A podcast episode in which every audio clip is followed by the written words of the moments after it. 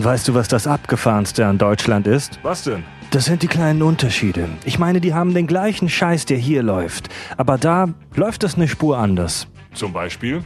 Zum Beispiel gibt es in Hamburg diesen Podcast. In dem reden die über Filme, Serien und all den Scheiß. Aber nicht einfach nur Gelaber, sondern ich rede von super albernem Wissen und Fakten. Die packen die in eine prall gefüllte Windel und die drückst du dir dann ins Gesicht. Und weißt du, wie die das nennen? Die Kack- und Sachgeschichten. Der Podcast mit Klugschiss. Die Kack- und Sachgeschichten? Ih, ist ja eklig. Total banale Themen werden hier seziert. Scheißegal wie albern, hart analysiert. Darüber wird man in tausend Jahren noch berichten. Das sind die Kack- und Sachgeschichten. Wir haben heute einen Sponsor. Äh, Die Kack- und Sachgeschichten werden heute präsentiert von Big Kahuna Burger. Big Kahuna Burger. Mhm, ja, das ist ein leckerer Burger. War aber auch schwer, die anzuschreiben nach den ganzen Mordprozessen und der ganzen Verleumdung, die denen entgegengebracht wurde. So, mein erster Alkohol seit drei Wochen. Witzig, und ich trinke heute aus Solidaritätsgründen mal alkoholfreies. Ich besauf mich So, voll. so, wie, so wie letzte Woche, als du ganz normal gesoffen hast, während wir alkoholfrei getrunken haben. ich besauf mich mega krass mit alkoholfreiem Hefeweizen, bis ich kotz, Alter. Boah, ich habe da le letzte Woche bei der Folge einfach mal einen ganzen Sixer von getrunken während der Folge. So, als wäre das ganz normales Bier, die ganze Zeit. Tobi, aber so wenn man dich, äh, wenn man dich, nimm's mir nicht übel, aber wenn man dich anguckt, weiß man auch, dass dir Völlegefühl nicht fremd ist. Aber das ist bei keinem von uns der Fall. Oh, scheiße. So, okay. Prost. So, Bier ist eingeschenkt. Oh, das würde ich auch noch an. Vorsicht, meine, meine Schaumkrone ist ziemlich exzessiv. So, Kinders, können wir loslegen, ne? Mm. Also, worüber reden wir denn heute? Wir haben ja ein schönes Bild gepostet bei Facebook. Ja, wir haben eine. Ich würde ja vermuten, Super Size Me, ne? Ey, das war wirklich ein witziges Thema. Wir haben bei unserer Facebook-Seite einfach ein Bild von einem, von einem Burger gepostet und äh, gesagt, Bilderrätsel, worüber sprechen wir in der nächsten Folge. Und findige Hörer haben verstanden, aha, Es geht um SpongeBob Schwammkopf, der fünfte Teil. Ja. ja, Vierte? Fünfte? Wie viel haben wir gemacht? Das ist jetzt der vierte. Vierte. ja, das wäre dann Ja. der vierte Spot. Nein, findige Hörer haben dann natürlich gleich gecheckt, es geht um den Quarter Pounder with Cheese, den Royal mit Käse. Wir sprechen über Pulp Fiction. Yay!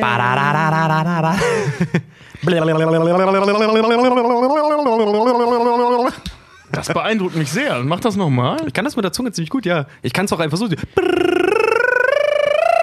das klingt mehr nach Simpsons. Das, ja, andere das war besser. Simpsons. Okay, dann nochmal so. Pulp Fiction, Leute. Also, um es klar zu machen, wir sprechen auch über Tarantino natürlich, aber es ist keine Tarantino-Folge heute, sondern das ist eine Pulp Fiction-Folge. Ähm, ja, lieber Tobi, ähm, ohne, ohne dass du jetzt groß auf die Story-Arcs eingehst, weil die Handlung ist wirklich, da, die Handlung wird ein großer Teil dieser Folge sein, die aufzuarbeiten. Ähm, kommt ein Alien auf die Erde. Wie erklärst du ihm denn, was ist Pulp Fiction? Äh, okay. Geiler Blick gerade. Tobis kurze Erklärung. Tobi hat seine Notizen, Trottel wie er ist, sein Notizbuch vorhin im Schneematsch vorm Rewe verloren. In Nicht Barmbek. wiedergefunden. Das liegt jetzt irgendwo in Barmbek vom Rewe äh, im Schneematsch. Ja, zwischen, zwischen dem Rewe und äh, der Habichtsstraße. Also, falls es jemand findet. Können sich jetzt die Kanalisationsmutanten dran lesen. Tobi, oder willst du an Richard abgeben? Nee, ich, ich versuch's mal. Ähm, das, das stand da eh nicht drauf. Äh, Dir kann ich keine schönen Okay. Dinge haben. Pulp Fiction ist ein US-amerikanischer Spielfilm von dem Regisseur Quentin Tarantino, was gleichzeitig auch sein großer Durchbruch international war, in dem es um, ver- um also in dem verschiedene Storylines asynchron oder beziehungsweise asymmetrisch erzählt werden, die verschiedene Verbrechen behandeln. Ja. Punkt. Ja, es geht allgemein um Personen, die verbrecherische Handlungen begehen und zufällig durch ihre Handlungen alle aufeinandertreffen. Ich Stimmt das auch noch, ja. Ja. Also es ist ein sogenannter Episodenfilm, ähm, nur halt eben asynchronisch, äh, asynchronisch, asynchron erzählt und ähm, oder unchronologisch erzählt. Und äh, ähm, wie bei allen Episodenfilmen laufen die früher oder später an hier und da mehr oder weniger groß aufeinander. Ja. Und für unfassbar wenig Budget gedreht. Unfassbar wenig. Äh, worüber wir alles noch ausführlich, äh, über alle diese Dinge müssen wir noch ausführlich sprechen. Richard, du als ähm, ehemaliger äh, Filmkritiker und Unmensch, der du dadurch, der, der du bist. Warum bin, warum bin ich hier immer der, der, der, Ja, der Teufelsanbeter deswegen? Naja, Weil weil Filmkritiker üble Menschen sind. wir sind Ich war ein netter Kritiker. Wir, wir sind ja so ein, also wir sind ja auch ein bisschen so eine Personality-Show, sage ich mal. Ich bin, ich bin halt so der, der Justus Jonas, der die Scheiße recherchiert und die Scheiße zusammenhält. Tobi ist halt so der, der sympathische ähm, Lexik, das sympathische Lexikon. Und, und Richard, du bist halt so die, die, die, die Dreck, die Drecksau. Ja, okay. Du bist so der Tarzan unter den TKKG-Leuten, weißt du? Der Ich so, hab- jetzt ich hab genug geredet, jetzt gibt's aufs Maul. ja, okay.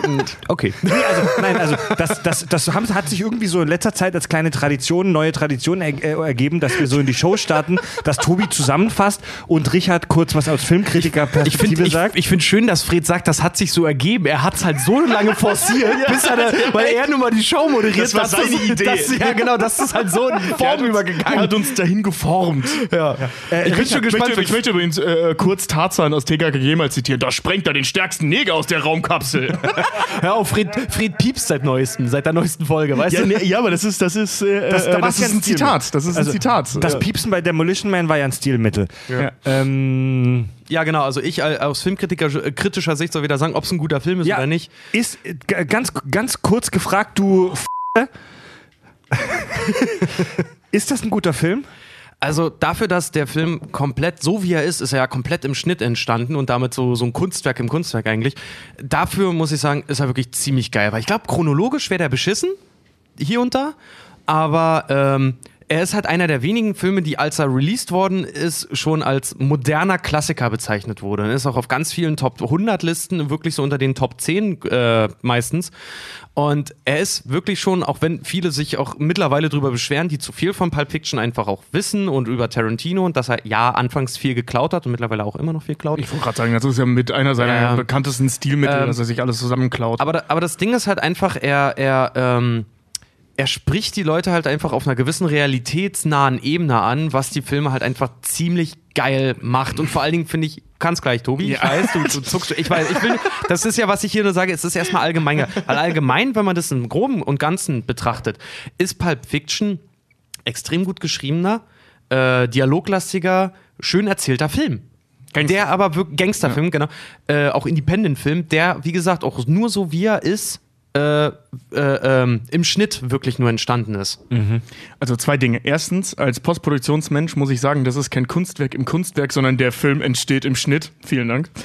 Und äh, Ja, das Ding Das ist halt, ist so ein du kannst, Meinungsding. du kannst Und- aber, du kannst aber einen Film, du kannst aber einen Film chronologisch zeigen, so wie er vorgesehen ist. Du kannst ja, genau, aber auch so wie das ja, Tarantino Film, den zerhacken. des- halt deswegen sage ne? ich das ja, der Film entsteht im Schnitt. Alles, was vorher passiert, ist halt ne, Mörtel zusammenmischen. Das Haus baut man im Nachhinein. Kennst du, kennst, du die, kennst du die Story eigentlich dazu, warum der Film so ist, wie er ist? Weil er den Kacke fand? Äh, nee, weil seine Cutterin den Kacke fand, die, Gott habe sie selig, Ja. ja. gestorben ist und die tatsächlich eine 80-Dollar-Wette Ja. mit ihm abgeschlossen hat, dass sie weiß, wie der Film besser funktioniert und am Ende dafür einen Oscar kassiert hat. Tarantino wollte den chronologisch Genau, schneiden. der war auch chronologisch geschrieben. Und sie, ich habe vergessen, wie sie heißt. Mann, das war im, im Studium ein Riesenthema, die Frau. Ähm, vor allem, weil sie dann kurz darauf gestorben ist. Äh, äh, die kam halt, genau, die hatten eine Wette um 80 Dollar und sie meinte, ich kann das besser. Und äh, hat den halt dann so freie Hand einfach mal zusammengebastelt und ihm gezeigt und er hat halt bezahlt und sie- gesagt, so reichen wir denn ein. Er, er, er, sie hat ihm das vorgeschlagen, die haben sich megamäßig gefetzt. Sie hat ihn aus dem Studio rausgeschmissen, sogar aus dem Schnittraum, Ja. und hat ihn ganze zwei Wochen dort nicht reingelassen. Sie hat ihn innerhalb von zwei Wochen umgeschnitten Ach, was? und neu gemischt. Und Tarantino hat das Ergebnis gesehen und danach sind sie in den Feinschnitt gegangen und gesagt hat, Scheiße, funktioniert um einiges besser. Also, ich muss jetzt mal ganz kurz einen Cut machen, ähm, um was loszuwerden. Die jüngeren Hörer, die uns jetzt vielleicht zuhören, allgemein, alle, die den Film noch nicht gesehen haben, Guck diesen Film. drückt jetzt Pause.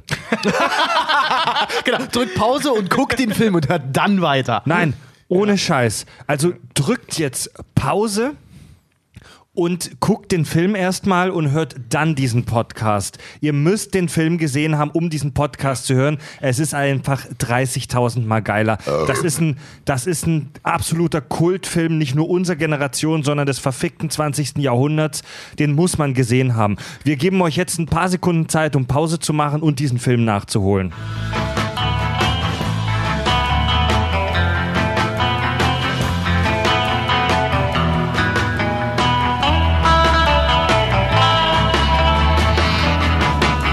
So, geguckt. Oh, Junge, war der gut, oder? Ich Geiler habe ich, Scheiß. ich hab eine Geschichte dazu. Also passend zu Freds Appell gerade. Ich habe ähm, mir den Film ausgeliehen, da war ich 16 in der Videothek und bin zu der, zu der Frau hin. Ich war da, ich war ständig in dieser Videothek, überraschenderweise. Und äh, ähm, bin da halt so hin, habe mir meine klassischen drei Filme, die ich mir am Tag so ausgeliehen habe, da hingelegt. Ich, Ferien und so. Ja. Und sie guckt so drauf. Pulp Fiction, ach Mensch, ja, der ist ja wirklich cool. Ich so, ja, den habe ich noch nicht gesehen. Und sie völlig entgeistert zu einem gerade 16-Jährigen. Wie kannst du den noch nicht gesehen haben? Ich so, ich durfte den ja bisher nicht gucken. Als ob ich dir den nicht gegeben hätte. Das ist ja ein, also dass du den noch nicht kennst. Ich, weiß noch, ich hab, die war ernsthaft sauer. Und als ich den zurückgegeben habe, du hast ihn jetzt aber hoffentlich auch geguckt. Und ich so, ja, ja, und wie fandst du, den? der war super. Ja, Gott sei Dank. Und das kann ja nicht sein. Welchen hast du noch nicht gesehen? Und dann die halt rum und dann diese ganzen Klassiker gegeben.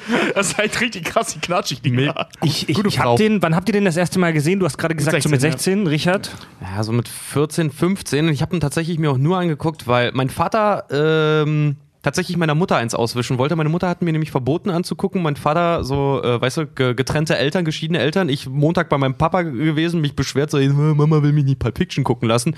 Ja, okay. Ist einkaufen gegangen, kam wieder, ey, ich habe Pulp Fiction mitgebracht, komm, wir gucken den jetzt. Ich habe den, da war, war ich, da war ich ein Spätzünder. Ich habe den mit, mit 17, kurz vor 18, das erste Mal gesehen und zwar hat mir den mein Fahrlehrer empfohlen. Mein Fahrlehrer war ein total lässiger Typ, so Rockabilly-Style, ähm, Motorradfahrer, hat immer einen lockeren Spruch auf den Lippen gehabt und der hat mir während der Fahrstunde äh, gesagt, Alter, zieh dir verfickt nochmal Pulp Fiction rein. Und das ist ein Film, so sagt man, der wird, der ist wie Wein, der wird besser, je öfter man ihn sieht. Ja. Und Oder? je älter er wird. Ja. Und je mehr du auch über Tarantino und so weißt, umso witziger wird er auch hier und da. Ja. und auch je mehr Tarantino-Filme du gesehen hast und je mehr er macht, wobei ich ja sagen muss, dass ich den Er lässt nicht so geil fand. Er lässt nach. Ähm, doch, Django war fantastisch. Das Ja. war nur, nur jetzt hier Hateful Eight, den ich nicht so geil fand. Viele finden Django voll scheiße, ne? Ich finde den voll geil. Das war übrigens der erste Film ohne diese Cutterin. Ja, äh, Ähm, Django fand finden viele scheiße und viele mögen geil. zum Beispiel auch Inglourious Bastards nicht, den ich persönlich sehr mag. Den fand ich auch sehr Ich- geil. Aber also- also, mein Ja, Lieblings-Tarantino-Film ist tatsächlich Django Unchained. Ich finde den fantastisch. Was? Echt? Ja. Ähm, das heißt jetzt nicht, dass ich die anderen nicht mag, logischerweise, weil die sind, bis auf Hateful Eight, den mochte ich wirklich nicht. Bis auf zwei, drei Sprüche. Ähm, alle anderen sind, finde ich nach wie vor fantastisch. Also meine Django fand ich am Lieblings geilsten. Tarantinos sind definitiv Pulp Fiction und äh, Reservoir Dogs. ja, meiner, meiner auch. Also Ja. wirklich Pulp Fiction, dann Reservoir Dogs und dann für mich persönlich Inglourious Bastards. Ja, bei mir ist Django, Inglourious Bastards, Pulp Fiction, Reservoir Dogs. Ja. Okay. Und ich mochte Kill Bill 2 auch nicht so gern. Den fand ich ein bisschen langweilig, ehrlich gesagt. Kill Bill 2 war auch ein bisschen langweilig, definitiv. Also Ja. Kill Bill 1 war cool, ben- meiner Meinung nach ein bisschen überstylt, aber Das hätte man meiner Meinung nach alles in einem Film auch Ja. abhandeln können. Kill ja. Bill 1, muss ich ganz ehrlich sagen, den fand ich, als er rauskam früher, da war ich auch 14 oder so, da habe ich den das erste Mal gesehen. Mm, ja, ich auch. Da fand ich den mega geil. Mittlerweile muss ich sagen, er ist ein bisschen wie GTA San Andreas. Ich habe davon zu viel. Kurz ein paar allgemeine Geschichten. Äh, Pulp Fiction äh, äh, kam im Jahr 1994 in die Kinos. Wie schon gesagt, Amis. Ey, da war ich vier Jahre alt, Ich, Alter. ich möchte übrigens dazu sagen, jemand schrieb unser, über unser Foto, wenn ihr über Pulp Fiction redet, äh, viel geiler als über Demolition Man, so einen alten Ja. Film. Der ist genau ein Jahr älter als Pulp Fiction. ein Jahr. Ja, das war aber, ja, aber auch ironisch gemeint, glaube Ja, ich, ja. von dem Hörer. Äh, Pulp Fiction heißt auf Englisch so viel wie Schundliteratur. Pulp ist dieses merkwürdige Papier, auf das so Groschenromane gedruckt werden. So nennen, so nennen sich in Amerika auch diese Groschenromane. Also Ja. im Deutsch, also das ist das, also worttechnisch das Äquivalent zu Groschenroman. Also dieses Abschätzige zu diesen kleinen Ja. Kackbüchern. Diese, diese Perry Roden Bücher, die du zum Beispiel an Tankstellen kriegst und sowas, das sind in Amerika auch sowas sind Pulp Fiction zum Genau. Beispiel. Also ich kenne mich jetzt nicht so gut aus mit amerikanischen Schu äh, Schundbüchern mit so Groschenromanen, aber diese, Es diese ist auf Englisch übrigens Penny Dreadful für alle, die diese Serie kennen. Also im Englischen nennen diese Dinger sich Penny Dreadful. Also, Echt? Ja, diese äh, Horror-Groschen-Romane. ah, Wie John Sinclair zum Beispiel. Geil. Das nennt sich Penny Dreadful. Ah, okay, okay. Also schrecklicher Penny sozusagen. Genau. Ich fand es in der Serie nämlich ganz höchstgradig verwirrend, dass da keine Penny drin vorkommt, bis ich das irgendwann mal nachgelesen habe. Und eine Folge später erzählen sie es in der Serie. Fand ich sehr lustig. Ähm, worauf wollte ich hinaus? Ach so, die, die drei, die drei ähm, Hauptgeschichten, die uns erzählt werden in dem Film, auf die wir gleich eingehen werden, scheinen wohl ähm, so ganz typische Klischee-Stories zu sein, die man in diesen US-Schundbüchern vorfindet. Ja, also der Mafia-Typ, der auf die äh, Frau vom Mafia-Boss aufpassen muss, ähm, der alternde Boxer ähm, und die Killer, die einen Job erledigen müssen, um schon mal vorzugreifen. Äh, Spoiler. Die Kinder, wir haben gesagt, die Handlung- nicht weiterhören. Ihr guckt euch jetzt den Film an. Ja, das, das haben sie ja gerade schon in der Pause. Ja, für alle die, die hier gerade mogeln. Ja, Guckt ja. ihn zu Ende an. Ich weiß, der dauert zweieinhalb Stunden. Äh, die, Hand, die Handlung ist recht komplex. Ähm, wir haben hier stark, es, es sind, wie du schon gesagt hast, Tobi, es ist äh, völlig asynchron erzählt. Also diese drei Geschichten sind total wild durcheinandergewürfelt, auch zeitlich. Also der Film also ich will, ich will nur nicht zu sehr drauf eingehen, ja. Ähm, diese Geschichten sind aber trotzdem stark verwoben, die sind stark miteinander verzweigt, sowie die, die Beziehungen zwischen den Leuten, ähm, sowie auch die Handlungsstränge. Sie sind alle im selben Universum. Jeder lebt sein Leben, aber alle haben irgendwie was miteinander zu tun. Ja. Ja, ganz genau, ganz Mehr genau. oder weniger. Also es gibt einen Ankerpunkt, das ist halt eben dieser Gangsterboss, für den die alle mehr oder weniger arbeiten. Ja, genau. Äh, die zeitliche Verknüpfung dieser, dieser Szenen oder dieser Storystränge wird teilweise ähm, äh, allerdings erkennbar an einzelnen Motiven, an Objekten, an Personen, an dem Koffer zum Beispiel oder auch an der Kleidung, die sie tragen. Und ich würde einfach mal vorschlagen, dass wir, dass wir ganz grob zusammenfassen, was in den drei Story Arcs passiert. Also wir konzentrieren uns jetzt wirklich immer auf eine der drei Geschichten. Der Film lässt sich auf drei Grundstories runterbrechen. Macht jeder eins? ähm, Wir haben uns ja äh, ähm, äh, thematisch so ein bisschen Wir dürfen- auf so ein paar Dinge vorbereitet. Ich würde sagen, also das bezieht sich ja jeweils auf eine Geschichte. Hm. Ne? Und Dann würde ich sagen, können wir die doch daran abhandeln. Stimmt. Dann Ja. würde ich sagen, Tobi, du darfst doch gerne mit auf meine Notizen äh, schielen. Ähm, Genau, ich hatte die goldene Uhr oder beziehungsweise äh, ähm, über Boxer und so mir ein paar Sachen angeschaut und es geht in der goldenen Uhr um den ähm, äh, Boxer Butch, Butch Coolridge oder so. Ich wünschte, ich hätte meine Notizen. Ich kann mir seinen Nachnamen nicht merken. Jedenfalls Butch, gespielt von ähm, Bruce Willis. Der spielt einen ähm, ja, alternden Boxer, ich glaube 37 soll er sein. Und ähm, hm? Ich will, weißt du, wofür Bruce Willis eigentlich äh, eine Audition hatte in dem Film? Nee. Für Vince Vega. geil. Ja, Finde ich aber Und dann die- klüger jetzt besetzt. Die, die Rolle von Butch sollte eigentlich, ähm, hatte Mickey Rourke unter anderem Ja. halt auch. Mickey Rourke hat, auch gepasst, hat, hat abgelehnt, weil er den Film nicht verstanden lass hat. uns so Trivia, lass uns so Trivia hinterher machen. Erstmal die Handlung. Genau, ähm, da geht es darum, dass dieser elterne, äh, alterne Boxer seinen letzten Kampf haben soll und sein mehr oder weniger Boss, der ähm, Marcellus Wallace, den wir gleich noch ein paar Mal hören werden, der Gangsterboss da, sagt ihm, er soll verlieren in der, ich glaube, dritten Runde oder sowas, soll er K.O. gehen, damit die halt die Wettkohle einstreichen können. Er will aber mit seiner Freundin nach, weiß ich nicht mehr, irgendwo in Amerika auswandern und beschließt deswegen Geld auf sich zu setzen, schlägt den Typen K.O., erfährt dann nachher auch, dass der daran gestorben ist an diesem Schlag ähm, will sich verpissen, wird dann aber entführt über tatsächlich ziemlich unglückliche Umstände, äh, mit Marcellus Wallace zusammen entführt, gefoltert, kann sich befreien und fährt mit seiner Freundin Fabienne auf einem Motorrad von dem Typen, der ihn gefoltert hat, gegen Sonnenuntergang. Und warum heißt das denn jetzt die goldene Uhr? weil, Guckt weil, er, Captain fragt, er Knus, und, fragt er und schaut er ihn mit großen fragenden Augen an. weil, weil Captain Knus hieß er, ne? Oder Cruise, Cruise. Cruise, ja. Captain Cruise, Gespielt vom fabelhaften Christopher Walken. genau. Der hat diese Uhr, sie gehörte deinem Vater. Ich, er hatte sie in Vietnam und er hat sie in seinem Arsch getragen. Und dann ist er irgendwann an dieser Vergiftung, an der Vergiftung durch die Uhr gestorben und dann habe ich sie in meinem Arsch getragen. Und jetzt überreiche ich dir die Uhr deines Vaters. Das ist so das Erste, was wir von Butch Als, sehen. als, als, sein, als sein Vater an der Ruhe er- erkrankte, trug ich sie in meinem Arsch. ja, genau. Das ist Also- so geil, weil Chri- Christopher Walken spielt da so, die, die, kommt da so als, als, als schneidiger Army-Veteran irgendwie in seine Uniform rein, zu diesem kleinen Jungen. Butch. Und Butch zu halt, Butch, ja. Ja, als und, Achtjähriger. Und hält so total ernst und, und, und eloquent und schneidig diese, diese Rede. So einen echten Monolog, der bestimmt zehn Minuten geht. Angeblich hat Christopher Walken bei der Szene immer wieder Tabasco getrunken, um den Speichelfluss zu erhöhen, um keinen trockenen Mund zu kriegen, weil das echt ein verdammt langer Monolog ist für so einen Hollywood-Film und erzählt da total eloquent und auch höflich diese Geschichte bis zu diesem Wort Arsch. Das kommt so total locker Ja. raus. Er hat auch. Er trug sie in seinem Arsch. Ja, vor Dingen, er, er erzählt das halt erst so, es ergibt alles vollkommen Sinn und dann hebt er diese Uhr, hält die so in die Kamera und du siehst du diese Uhr, um die es geht und er redet immer noch weiter, du bist vollkommen auf die Uhr fixiert und dann kommt plötzlich der Satz und die trug er in seinem Arsch. Dann erkrankt er an der Ruhe und dann nahm ich sie in meinen Arsch. Jetzt gebe ich sie dir für deinen Arsch. Nee, aber das Schöne ist, er hat die Szene halt doch tatsächlich vor diesem Achtjährigen, der den gespielt hat, eins zu eins halt genauso gesagt.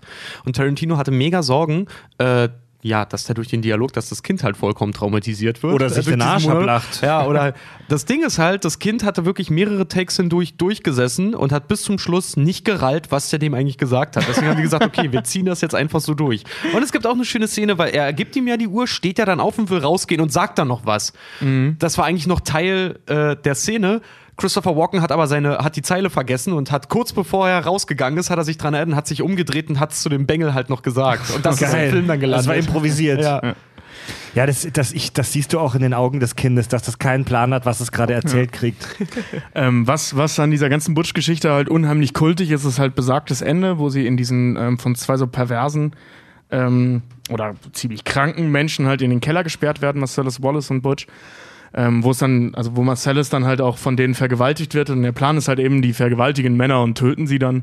Und Butch kann sich befreien, ähm, rennt dann nach oben, ist so ein Werkzeug, Schrägstrich Waffenladen, so ein typisch amerikanischer Store halt eben, wo man Baseballschläger und So, Katana so ein kriegt. Ramschladen, wo es auch zufällig Samurai-Schwerter gibt. Ja, genau. Ja. Der rennt dann halt rum und sucht sich halt eine Waffe, um sich zu rächen und legt die halt ein paar Mal wieder weg, weil er immer wieder was Geileres findet als irgendwann Baseballschläger. Und dann sieht er halt irgendwann dieses Katana und schlachtet die dann halt mit so einem Katana ab. Befreit den Wallace. Wallace schießt seinen Peiniger mit einer Schrotflinte in die Eier.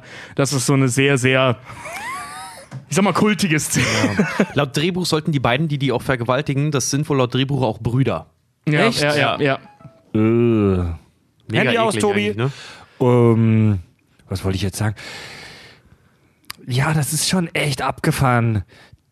Die, also Butch hätte nach, also er hat ja diesen, diesen, diesen, er hat ja Wettbetrug begangen, ne? Also er hat ja diesen Kampf, den er eigentlich hätte verlieren sollen, gewonnen. Er hat doppelten Wettbetrug begangen. Er hätte Wettbetrug begehen sollen, indem er mit Absicht verliert. Ja. für seinen Boss, also von der Mafia geregelt, bescheißt dann aber sowohl das Publikum als auch das Wettbüro als auch seinen Mafia-Boss, indem er Geld auf sich selbst wettet und mit Absicht gewinnt.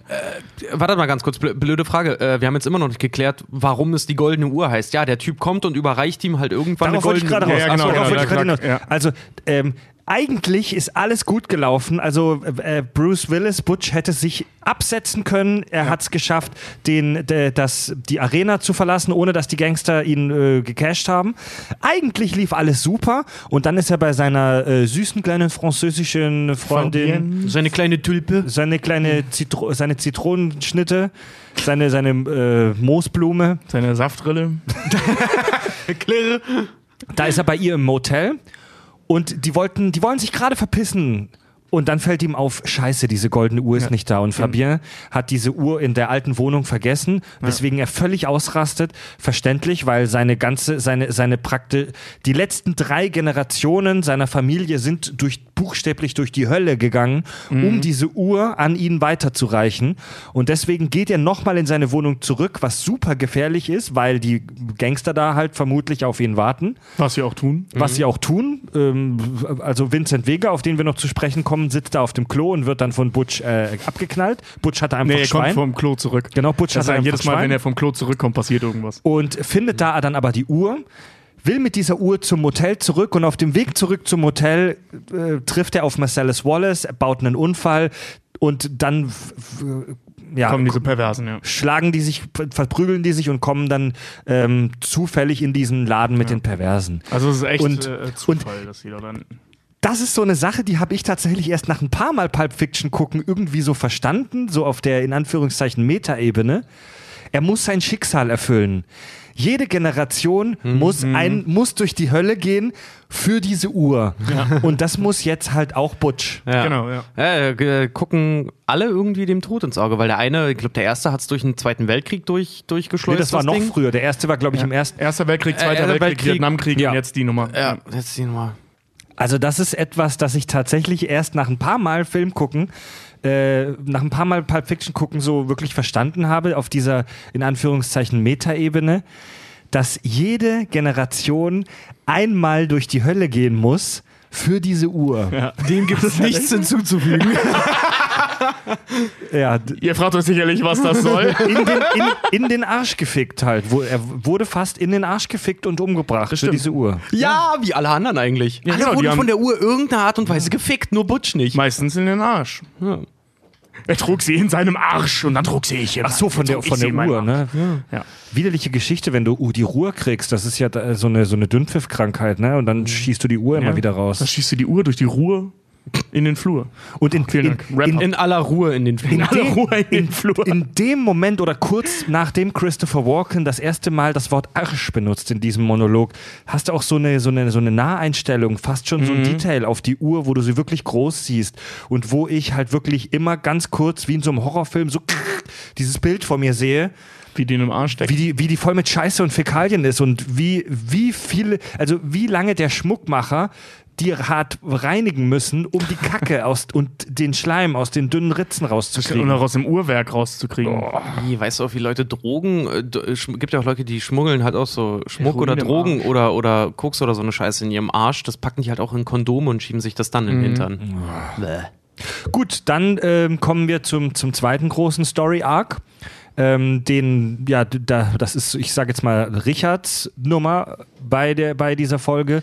Und Ah, ja. zwar Vincent Vega und Marcellus Wallace Frau. Ah ja, genau. Vincent Vega und Marcellus Wallace Frau. Genau, ist auch ein Teil dieser ganzen Pulp Fiction Geschichte. Geht es nämlich darum, der ähm, Auftragskiller oder generell Auftragsnehmer, Auftragnehmer des Mafia-Bosses Marcellus Wallace wird damit beauftragt, seine Frau zum Essen auszuführen, weil sie beschwert sich, sie hockt zu, hockt zu viel zu Hause und ihr ist langweilig und ist doof und er soll halt ihren schönen Abend bereiten, weil Marcellus Wallace nicht kann.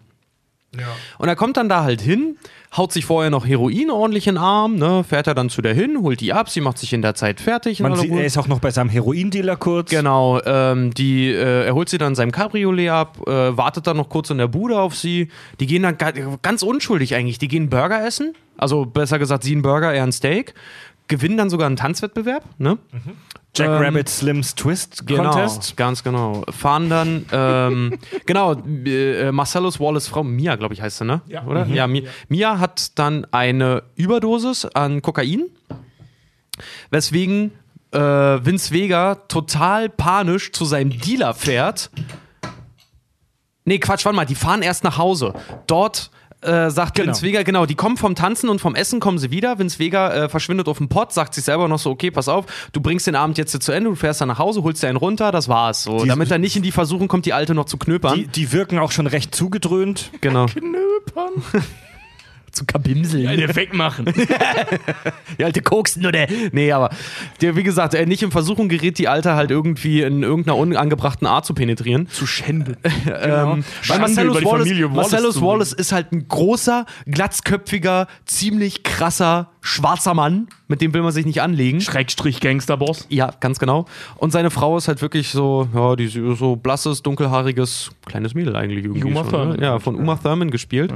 Ähm, naja, wie gesagt, die fahren halt nach, äh, er, fährt sie halt, er fährt sie halt nach Hause und sie haut sich dann dort auf den Glastisch, haut sie sich noch eine Line Koks final für den Abend halt rein. Hat offensichtlich eine Überdosis, kollabiert dann da, also richtig mit Blut aus der Nase und Schaum vom Mund und allem Pipapo. Das Schmeißt sie wirklich in ihr Auto, äh, ruft dann noch bei seinem Dealer an und sagt ihm, du, hör mal, ich bin zu dir auf dem Weg, ich habe hier eine, äh, eine Frau, die an einer Überdosis stirbt und das ist die Frau von Marcellus Wallace und wenn du der nicht hilfst, dann schwärze ich dich mit an.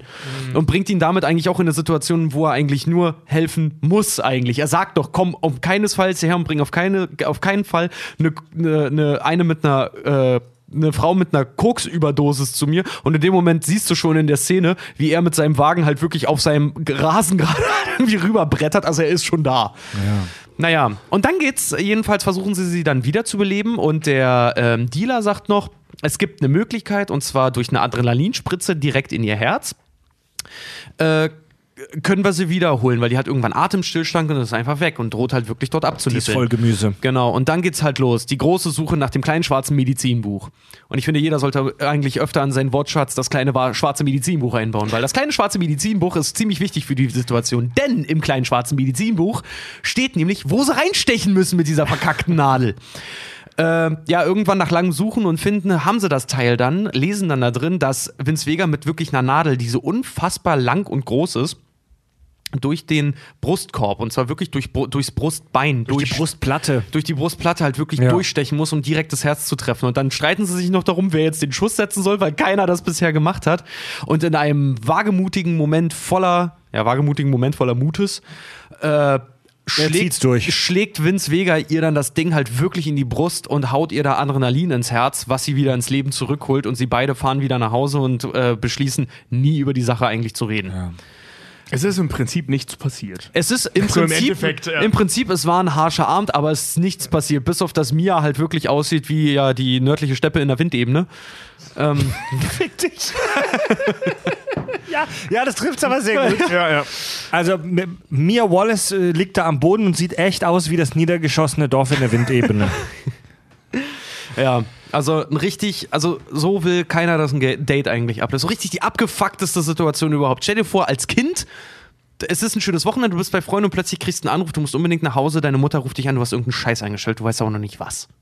Oder du bist mit Freunden unterwegs und einer von denen, ihr baut richtig Scheiße, ihr wisst doch gerade, dass ihr Scheiße baut und einer bricht sich irgendwas oder verletzt sich übel an der Hand oder so. Jeder kennt das, diesen Adrenalinrausch, den man im Körper plötzlich verspürt, weil man Schiss hat, Ärger zu kriegen. Und das stell dir jetzt wirklich vor, wenn wirklich dein Leben jetzt am seinen Faden hängt. Wenn der Kollege ankommt und sagt, der Chef will, will mit dir reden. Ne? Ja, genau so. Krass. Die, die Ausgangssituation ist relativ pikant. Ähm, das, wie, wie du schon gesagt hast, es gibt diesen ultra heftigen Gangsterboss, Marcellus Wallace, die, so eines, eine der wenigen ähm, Variablen, die für alle drei Story Arcs äh, gelten. Und in der, in, in, der, in, der, in, dem dritten, in der dritten Geschichte, auf die wir gleich zu sprechen kommen, gibt es schon einen Dialog, wo einem klar ist, okay, Marcellus Wallace, mit dem ist nicht zu spaßen. Und er ist eifersüchtig und wenn er das Gefühl hat, dass irgendwer was mit seiner Alten am Laufen hat, dann räumt er den aus dem Weg. Also da hört man von dieser Geschichte, ähm, dass irgendwer Mia Wallace eine Fußmassage wohl gegeben hat und er hat denjenigen dann aus dem zweiten oder dritten Stock deswegen geworfen. Ja. Das ist übrigens Was Mia Wallace sehr, dann sehr, sogar auch noch aufklärt. Ein sehr, sehr okkultiger, sehr, sehr bekannter Dialog, diese Mega. Nummer mit der Fußmassage. Ja, da halten sich Vince Vega und Jules, Ja. da kommen wir Ja. auch gleich noch zu, sein Partner gespielt von Samuel L. Jackson und Vince Vega übrigens von, ähm, ach Gott, wie John? Travolta. John Travolta, ganz genau, äh, unterhalten sich tatsächlich, als sie auf dem Weg sind, einen Auftrag auszuführen. Ziemlich am Anfang genau darüber, ob es intimer ist, einer Frau eine Fußmassage zu geben oder ihr die Möse auszulecken. Ja. Ja, Ja. Äh, Wie, wie, je, wie eigentlich, ich wollte gerade sagen, der Dialog ist Kult, aber jeder verfickte Dialog in diesem Film ist Kult. Ich habe habe eine, Marvin ins Gesicht geschossen. Das, ich finde das im Das ist Englischen mein so, Lieblingssatz. Ich finde das im Englischen so geil, dieses, wo du das so knallen hörst, du siehst das Ja. Blut spritzen und dann, man, what the fuck, what was that? Oh man, I shot Marvin in the face. Ja, kommen wir gleich dazu. so total. Ich habe eine Million Ladies, eine Million Fußmassagen verpasst. Die haben alle was bedeutet. Wir tun zwar so, als wäre das nicht der Fall, aber es ist so. Ich meine, das ist ja gerade das Geile daran. Du hast eine sinnliche Sache am Kochen. Man redet nicht drüber, aber du weißt es und sie weiß es. Der verdammte Marcellus hat's gewusst. Und Antoine hätte es verdammt nochmal auch besser wissen sollen. Ich meine, sie ist Marcellus verdammte Frau, Mann. Bei so einer Scheiße kannst du keinen Sinn für Humor erwarten. Klar, was ich sage? Verpasst du auch Mann eine Fußmassage? Wow, yo, yo, yo. was habe ich gerade gelesen? Ja, bist du jetzt der Oberfußmeister? Das, wie war das bei, bei Scrubs? Na, ich stehe nicht so drauf, Männer anzufassen. So, ja klar, wenn es einem juckt, dann kratze ich auch mal. Aber Oh Gott, wenn es dich juckt, dann, ey, Tobi, dann verrecke, Mann. Ey. Ich, hab hab da so ein ich war mit, Ziehen hinten im Rücken. war mit dir drei Tage auf der Gamescom, ey. Wenn es dich juckt, dann kratz dich verdammt nochmal selber. Dieser, dieser Laden, in dem die da essen, der Jack, Jack Rabbit Slims, das ist so ein geiler Laden. Der ist so Das typisch ist das absolute, das ist das absolute D- LSD-Koks-Klischee, dass du dir in deinem Kopf zusammenträumst, wenn du an so eine American Bar denkst. An so American Diner halt wirklich. Ja. Ne? Das sieht wirklich genau so aus, wie man sich das in den übelsten amerikanischen Träumen vorstellt. Ja. Es ist auch so, diese Tanzszene, die es dann auch in dieser Bar gibt. Ja, ich weiß, das Wort wird heute öfter fallen. Jetzt kann ja jemand vielleicht eine Strichliste machen. Die ist Kult. ähm, Ja. Und das Geile ist,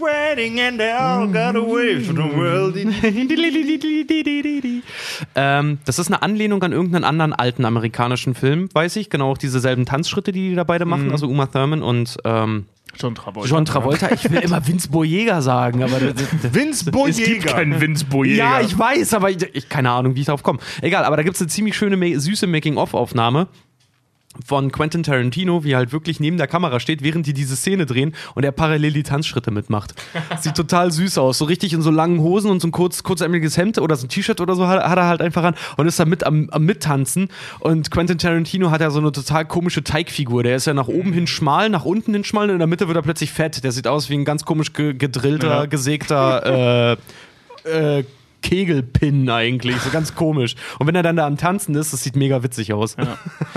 Ich, ja, ich habe ich hab gelesen, dass die, dass die den ganzen, dass die einen ganzen Drehtag nur für diesen Tanz gebra gebraucht haben und dass es wohl am Anfang super weird gewesen ist, weil, weil John Travolta und, und, und Mia Wallace gar nicht so richtig wussten, was sie machen sollen und so und die, die haben diesen Tanz wohl so mehr oder weniger da am Set improvisiert. Mm, Nee, das ist Nee? eine, nee, das ist eine Tanzszene aus einem anderen amerikanischen Ja? Film. Ich weiß leider nicht mehr welche, aber das ist ein Tribute, den ähm, Tarantino. Der hat da so Vorliebe für haufenweise alten, komischen Scheiß auch. Der Ja. hat zum Beispiel auch, ähm, der schmuggelt in einige seiner Filme immer so, so, so alte Cereal-Boxen rein, die mittlerweile nicht mehr hergestellt werden. Er ist aber ein Sammler davon.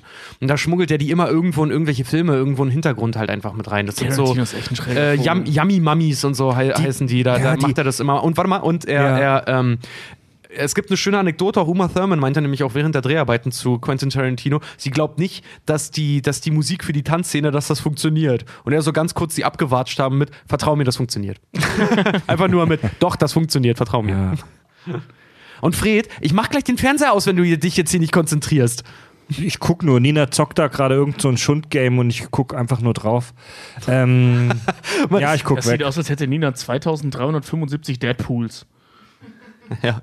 Irgendein komisches Icon in dem Spiel. Ähm, scheiße, was wollte ich gerade sagen? Ich war gerade in Gedanken. Ja, diese, dieser Tanz. Dieser, äh, äh, Richard, bringst du mir ein Bierchen mit? Äh, dieser, auch ein normales Bier nehmen, ne? dieser Tanz ist so ein geiler Moment in dem Film, weil der Film ist ja halt wirklich sehr dialoglastig, was, was ich und wir alle aber auch wirklich sehr lieben, weil die Total. Dialoge einfach allesamt super, alle Dialoge in dem Film sind super cool und unterhaltsam und äh, kultig. Ähm, und dieser Tanz, das ist so eine Pause irgendwie. Das ist so in diesem Dialog- und sprachlastigen Film plötzlich irgendwie mal so drei Minuten abschalten. Das passt einfach super rein. Das hat fast was, was Meditatives, wenn dieser Tanz kommt in diesem, Ja. in diesem geilen Film. Er ist ja auch, ist auch cool choreografiert oder beziehungsweise gespielt. Also so groß choreo choreografiert scheint er ja nicht zu sein. Ich muss mal ganz Aber ehrlich sagen, generell Spaß, John Travolta beim Tanzen zuzugucken. Der kann das ja nun mal sehr gut, das, was ja auch kein Geheimnis ist. Und das sieht einfach cool aus. Als ich den Film das erste Mal gesehen habe, hat mich, muss ich dir ganz ehrlich sagen, hat mich, hat mich, die Szene, hat mich die Szene ein bisschen genervt. Weil ich halt echt da saß, generell die ganze Restaurantszene finde ich mit einer der schwächsten im Film. Und äh, ich, also wirklich die mit Mia und Okay. mit Vince Vega, die finde ich einfach irgendwie nicht, nicht so, so geil halt irgendwie. Die ist zwar, die ist toll geschrieben und die hat auch gute Dialoge und übrigens einen tollen Steve Buscemi als Kellner in der Nebenrolle ganz cool. Ja, das sieht man aber nur ganz kurz. Ja, Äh, und ist halt einfach so, weiß ich nicht, die, die zieht sich so. Die zieht sich so, aber die ist leider unfassbar wichtig, aber die zieht sich so. Ich finde diese Storyline generell nicht so spannend. Also, Also ich- auch das mit der Überdosis. Da sind ein paar geile Momente, ähm, aber so insgesamt ist die Storyline nicht so prall. Ich finde die, die Szene, die Stelle da mit der Überdosis fand ich extrem lustig. Ja, ja obwohl die, wo sie dann bei dem. Dealer sind. Ja, das ist cool. Also dieser, wie gesagt, es gibt ein paar sehr, sehr coole Momente, ähm, wie zum Beispiel das, ich hau da bestimmt keine Nadel in die, hast du mal gesehen, wie groß die ist? so, das, das ist wirklich sehr, sehr lustig und auch sehr, sehr cool. Aber so auch diese, dieses ganze halbherzige Rumgeflirte von den beiden, ich fand das ehrlich gesagt immer ein bisschen langweilig. Ja, das, die Tanzszene ähm, ist cool und ein Teil dieses Gesprächs beim Essen finde ich auch sehr cool. Das mit dem Schweigen und so, das finde ich ganz lustig geschrieben. Ja, und dass sie den gesamten Ähm, Plot von Kill Bill oder den Anfangsplot von Kill Bill schon in Ja, der ja. Szene erzählt. Aber so im Prinzip ist das, also von den drei Ja. Handlungssträngen ist es definitiv die schwächste. Also wenn ich jetzt drüber nachdenke, ja, ich, ich hast du recht, aber wir reden hier wirklich von einem sehr hohen Niveau. Ja, gar keine Frage. Also die, diese Storyline, die in dem Film echt untergeht oder langweilig ist, verhältnismäßig, ist äh, noch sehr viel besser Ja. als jeder Film, der mal in Deutschland gedreht wurde. Die, Übrigens, um es auch nochmal zu sagen hier, ja, weil ich vorhin gesagt habe, sagenhaft niedriges äh, Produktionsbudget, ne? Was glaubt ihr, wie, also weiß nicht, Fred, weißt du es? ich weiß es, weil ich es nachgeguckt habe. Okay, dann Tobi, was glaubst du, für wie viel wurde Pulp Fiction gedreht? 95.000 Dollar. Oh, das ist sehr, sehr Ja, niedrig. du hast sehr, sehr niedrig gesagt. Ich weiß es ehrlich amerikanisch gesagt niedrig. nicht. ähm, ich, ich weiß es nicht. 15 Millionen? 8 Millionen. 8 Millionen. 8 das Millionen ist gerade mal. sehr, sehr wenig. Das ja. ist für einen amerikanischen Independent-Film, ist das, sogar für einen Independent-Film ist das Boah, sehr für einen wenig. zweieinhalbstündigen. Ähm, das ist ungefähr so deutsches Niveau. Ja.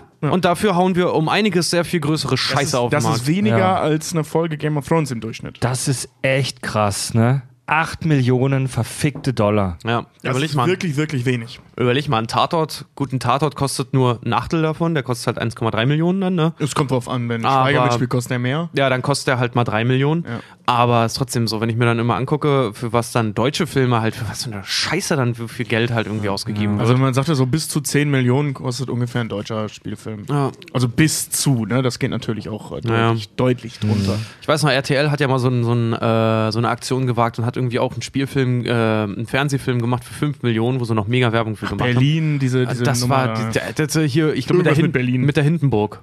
Oder die das. das war eine Scheiße. Das war Ja, eine die haben ja blöde- eine Zeit lang mehrere solche Dinger gemacht. Also mit Berlin, äh, warum ging es denn da? Ein Stromausfall oder so? Dann Ratten, sie werden dich kriegen und diese Scheiße, die haben ja versucht, mehrere. Wir wollten Filme eigentlich machen. nur über die Handlung reden, ja extra breiten Saft drillen, aber Richard will heute penetrant immer wieder zum Trivia hinhüpfen. Ja, entschuldige bitte, weil der Film, weil der Film halt einfach so unfassbar viel Trivia der, halt Film, einfach auch der hergibt. Film ist eine wandelnde Anekdote einfach. Ja, das Ja. stimmt. Das, aber wie bei jedem Kultfilm halt. Ja. Ja. Also zu, zu dieser Budgetsache, dass äh, äh, Tarantino hat ja wohl auch echt an jeder Scheißstelle gespart in dem Film. Ich habe gelesen, dass er, dass er besonders günstiges Filmmaterial, also damals wurde ja noch nicht digital, sondern wirklich auf Filmrollen geschossen, dass er äh, unempfindliches und deswegen relativ günstiges Filmmaterial genommen hat. Ähm, ich finde jetzt aber nicht, dass der Film irgendwie low-budget-mäßig aussieht von der Optik her, Ja, oder? Darsteller, 90er. Darsteller haben halt alle auch mächtige ähm, Cuts halt in Anspruch genommen. Ja. Harvey Keitel, glaube ich, äh, soll bis heute immer noch zwar ein Gerücht sein, aber Harvey Keitel- soll fast für nichts gearbeitet haben. Und das Ding ist halt auch, er hat halt auch wieder seine eigenen. Das ist immer so geil, wenn die Leute immer sagen, ja, Tarantino hat das und das aus seinen Filmen, hat das da mit eingebaut. Ja, wisst ihr warum? Weil er keine Kohle hatte. Der hat doch seinen eigenen Wagen genommen, der ist auch geklaut worden und 2013 dann erst wieder aufgetaucht. So. Echt? Ja, den, den Wagen, den, den äh, Vince Vega fährt, mit dem er Mia abholt. Da sagt er noch irgendwie so, einer ist mit dem Schlüssel an seinem, an seinem Wagen lang gegangen. So, ja, sagt er ja immer so, man verkratzt nicht den Wagen, äh, man, den, Mhm. den Wagen von einem Mann, den zerkratzt man halt einfach nicht. Sowas macht man halt einfach nicht. Das ist, der, das ist die Karre, das ist original die Karre von Tarantino, die er früher zu dem Zeitpunkt Solche fuhr. Wichse sollte man umbringen, Mann. Kein Prozess, einfach nur umbringen. Ist laut Drehbuch übrigens Butch gewesen. Ist aber nie gezeigt worden. Ach, Ach, wie geil, echt? Ich habe ich hab nämlich von der, ähm, ich habe das nämlich auch gelesen und wusste jetzt nicht, ob es eine Fantheorie ist oder ob das wirklich, hat das Tarantino gesagt? Oder wo hat das hier, also ich habe es Es, irgendwo, es gibt von Tarantino Bücher, ich habe zum Beispiel von den Glorious Bastards, habe ich als gebundenes Buch das Drehbuch. Das kannst du kaufen, solche Sachen. ja. Äh, Ich habe das eher als eine Fantheorie ich, verstanden. nee, habe ich auch von Pulp Fiction und da gibt es wirklich eine Szene, die halt nicht im Film gelandet ist, wo in der Butch den Wagen zerkratzt. Butch und Vincent Vega treffen ja ganz kurz in dieser Bar aufeinander. Butch und Vincent Vega treffen auch zu Hause nochmal aufeinander. Später dann, kurz bevor Vincent Vega stirbt, eine Sekunde bevor Vincent Vega stirbt. Und worauf wollte ich hinaus? Ja, und anscheinend hat Tarantino, wo wir gerade über Geld sprechen, hauptsächlich auch ähm, Filmleute ähm, eingestellt, die nicht in der äh, Gewerkschaft waren. Also anders als hier in Deutschland gibt es in den USA ja eine funktionierende Filmwirtschaft und, äh, Ja. Und Gewerkschaften für allen möglichen Scheiß. Ja. Ja, da gibt es eine Gewerkschaft für alles. Für, Für To- alles. Für Tonangler gibt es eine Gewerkschaft da Ich glaube, die bekannteste ist die Directors Guild, Ja. wo Tarantino ja auch mal rausgeflogen ist. Oder Artist Guild, glaube ich, generell, ne? ja, wenn die, da halt nee, es gibt die Directors Guild, das ist extra so ein Ding. Es gibt auch, es gibt auch zwei, drei Szenen äh, bei Pulp Fiction, wo irgendwie die Kamera so ein bisschen wackelt oder nachjustiert wird. Also zum Beispiel diese, diese, diese Szene, als Butch da sitzt und man äh, Marcellus Wallace von hinten sieht und die Marcellus Wallace diese, diese Rede hält, dann wirst du dich als einen fettgrinsenden Hurensohn wiederfinden. Da gibt es, Das ist eine geile Szene. also das fällt einem bei, Als einen fett grinsenden Hurensohn. Hast du sofort ein Bild im Kopf? Super Ja. geil. auch diese, du fühlst, du hast doch sofort diese Musik im Ohr, die im Hintergrund läuft, ne? Und Diese Bar. Herrlich. Und da sitzt im Prinzip irgendwie zwei Minuten lang ähm, Bruce Willis da und glotzt in die Kamera. aber du bist wahnsinnig gefesselt und deswegen fällt es dir auch nicht auf, dass die Kamera einmal so ganz amateurhaft nach, nachrückt. Ja. Also so, als wäre dem äh, Kameramann aufgefallen, oh scheiße, da hinten sieht man irgendwie ein Poster und dann rückt er einmal so kurz nach links. Das, ist- das ist auch so ein Klassiker, das macht man eigentlich äh, im Dreh relativ häufig, weil man für gewöhnlich davon ausgehen kann, dass sowas dann rausgeschnitten wird, weil man ja umschneidet. Nur Ja. Tarantino hat in der Szene nicht umgeschnitten. Und dann bleibt sowas halt im Bild. Wahrscheinlich gab es auch keinen Tag, wo das nicht drin war. Naja, überleg mal, auch wenn du auf Film drehst, irgendwann heißt das ja auch, scheiße, wir müssen jetzt, wir haben nur, weiß ich nicht, drei, vier Takes dafür oder Ja, oder ein bisschen du hast, halt, du hast weil, ein äh, Drehverhältnis von 2 zu 1, 4 zu genau, 1 weil, maximal. genau, weil äh, wir haben Vor allem, nicht, wenn keine habt. wir haben heute für den heutigen Tag, wir haben nicht so viel Filmmaterial. Äh, Das mit, dem, das mit dem Drehverhältnis müssen wir kurz erklären. Das ist so, nämlich ja. spannend und das ist etwas, das, das heute eigentlich völlig in Vergessenheit geraten ist. Weil, also. Heute digital, also natürlich kostet Speicherplatz was, aber unf also es ist halt günstig, Alter. Du kriegst eine verfickt. Natürlich ist es nicht das, das, umsonst. Nee, das, das Ding ist, ähm, im Endeffekt ist digitales Drehen nicht viel günstiger als auf Film drehen. Der Unterschied ist nur, dass du halt keine Ressourcen hast, die gefressen werden. Genau. Ähm, weil du hast beim digitalen Dreh, das kostet am Set kostet halt praktisch gar nichts. Das sind nur die Speicherkarten, die kannst du mieten, die kannst du kaufen, völlig egal. Oder halt eben die Festplatten. Also wenn der Hobbit mit 50 Kameras gleichzeitig gedreht wird, haben die direkt so Server, die da angeschlossen werden. Ja. Ähm, nur äh, diese ganze Datensicherung, Datenversicherung, Datenverwaltung, ähm, das Einspielen und so weiter, dieser ganze Scheiß, dieser ganze Rattenschwanz, der nach dem Record Off kommt, der ist halt unheimlich teuer. Aber du musstest früher ja auch die ganzen Bänder organisieren und beschriften und irgendwo hintragen. Genau, ich sag nur, das tut sich finanziell nicht so viel, wie man denken sollte. Okay. Es ist schon günstiger, aber nicht viel. Das Ding ist halt Okay. einfach, früher hast du halt weniger gedreht, heute ist halt, ja, Szene hat nicht gepasst. Heu heute machst du halt, weißt jeder, der, der äh, heute irgendwie filmt, denkt teilweise, so habe ich manchmal das Gefühl, so irgendwie äh, 20, 25 Takes wären normal. Früher, als du auf Film gedreht hast, waren 25 Takes, war das eine fucking Ewigkeit. Und hast dich gedacht, das, so, war nicht, Alter, das war teilweise gar das- nicht zu bezahlen. Ja. Das konntest du nicht machen, weil du wahrscheinlich nicht genug Band vor Ort Ja, hattest. Ganz genau. Weil, weil der, äh, ein ganz, ganz großer Unterschied, ähm, wie gesagt, äh, dieser, ganze, dieser ganze Workflow ist nicht zwingend billiger. Was aber halt geht auf digitalem Film, ähm, ist halt Szenen unendlich oft drehen, weil Genau. du nicht alles kopieren musst. Genau, weil du auch Ähm, mal bei wenn der einer Film verschossen ist, ist der Film verschossen. Genau, So, völlig egal, ob die Szene äh, also gekauft und Take ist oder nicht. Na, wenn du also ein Keep ist oder nicht, also sprich, dass du die behältst und die mit in den Schnitt gehst. Ähm, bei digital kannst du die einfach löschen. Ne? Oder, oder Ja, einfach nicht ja. mitkopieren. Aber wenn die auf, die äh, auf Film gedreht sind, wie zum Beispiel dieser Nachrücker da in der Kamera, dann ist das Ding auf Film gewandt. Das Kind ist im Boden gefallen, so oder so. Ähm, entweder lässt du es ja dann halt entwickeln oder nicht, aber der Film ist weg und der kostet schon Geld. Ich habe auch, ich äh, bin seit neuestem jetzt auch immer mal wieder mit, mit meiner, ich habe eine Analogkamera, mit der ich jetzt auch wieder unterwegs bin, wirklich analog halt auch in Hamburg fotografiere. Du glaubst nicht, wie pingelig ich mit Motiven da bin. Klar, Weil ja. das ist einfach so, nee, ich habe nur 36 Bilder hier drauf, ich werde jetzt kein verkacktes Bild äh, für wen auch immer jetzt hier äh, ausgeben oder für den tollen Sonnenuntergang oder was auch immer. Ja. Nein, ich suche mir jetzt was, was, was dem Film halt wirklich auch Ehrerbietung entgegenbringt. Das oh, ist du bist so retro, rennst in Berlin rum mit deiner Spiegelreflexkamera und deinem Hipster-Outfit. Nein, ich mache das in Hamburg und ich trage dabei einfach nur Eine Müllsack. Turnschuhe. ja. Machst du, machst ein Flanking, wie ich jetzt gelernt habe, dass man die Knöchel so zeigt, wenn du, weißt du, trägst du so flache Chucks und Nee, kr- krempelst die Hose nee, hoch. nee, nee, ich zeige immer nur Strumpfband, aber immer wenn ich spät nach der Aufnahme hier noch nach Hause muss. Nee, aber, aber das ist schon ein interessantes Thema, weil, weil heute in der digitalen Welt, wo halt Speicher wirklich fast ubiquitär, also annähernd umsonst verfügbar ist, ähm, da, äh, da, ja, da, da, da drückst du tausendmal drauf und zwei Ja. Bilder davon werden schon richtig sein. Ich habe mal ein Interview gehört mit so einem Oldschool-Fotografen, mit echt so einem, so einem Typen, der das seit 100 Jahren macht. Und der meinte, ähm, wenn der ein Porträt von jemandem macht, von wenn der, der, der hat irgendwelche Promis äh, Porträt fotografiert, der hat anderthalb Stunden Shooting mit jemandem und während diesen anderthalb Stunden drückt der nur sieben oder acht Mal auf den Auslöser. Weil er das noch von früher gewohnt ist, dass er mit dem Film sparsam umgehen muss. Und das äh, führt dann dazu, dass er sehr gut sich überlegt, wie er das Foto äh, und welchen Winkel, welche Perspektive er schießen möchte.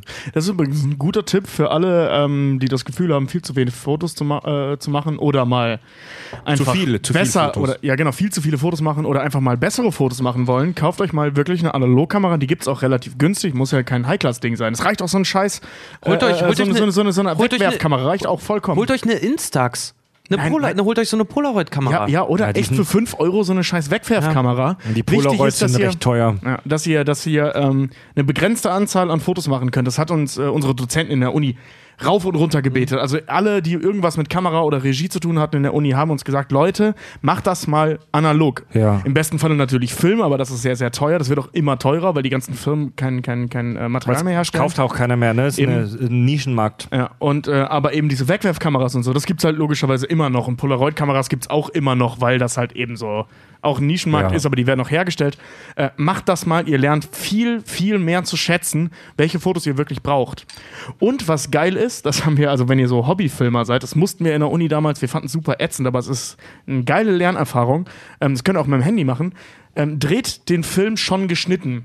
Das heißt, dreht nicht einfach drauf hin und schneidet ihn nachher, sondern dreht ihn so, wie ihr ihn schneiden würdet. Ihr habt aber super viel Arbeit mit Umbauen und Kamera umstellen und so weiter. Ähm, aber ihr lernt viel mehr, was es bedeutet, halt eben Perspektiven auszuwählen am Set. Und ihr dreht nicht so mussten- drauf ja. los. Das wenn wir ihr auch machen. Und wenn ihr analog äh, fotografiert als auch filmt. Ich habe zum Beispiel, ich habe eine 8mm Kamera noch. Das ist ziemlich Voll geil, geil, das ja. Ding. Ja, ich liebe das auch. Äh, wer nicht weiß, wo er Film herbekommt, gerade auch so für alte Kameras oder alte Filmkameras auch, ne? Wenn ihr in einem Ballungsgebiet wohnt, ruft mal wirklich beim nächsten Kopierwerk an, was bei euch, wenn bei euch eins in der Nähe ist. Ruft mal bei einem Kopierwerk an und fragt mal. Meistens haben die noch alte Bestände, die die euch auch für günstig Geld geben. Ja, ich bin mir sicher, dass 99% aller unserer Hörer jetzt in einem Kopierwerk anrufen und dahin gehen. Du hast, du hast wirklich an sehr, sehr vielen, überraschend vielen Orten noch Kopierwerke. Mhm. Also für alle, für alle äh, Fried ist immer so skeptisch, was und sowas Umgebung in Neuss Fried, steht. Fried ist immer skeptisch, wenn man einfach mal, weißt du, wenn man mal ein bisschen träumen will. ja, genau. Ja. Das ist einfach scheiße. Scheiße, wo waren wir denn jetzt gerade? Bei Kohle waren wir. Also ich, ich habe gehört, ähm, wo wir gerade so schön über das, das liebe Geld sprechen.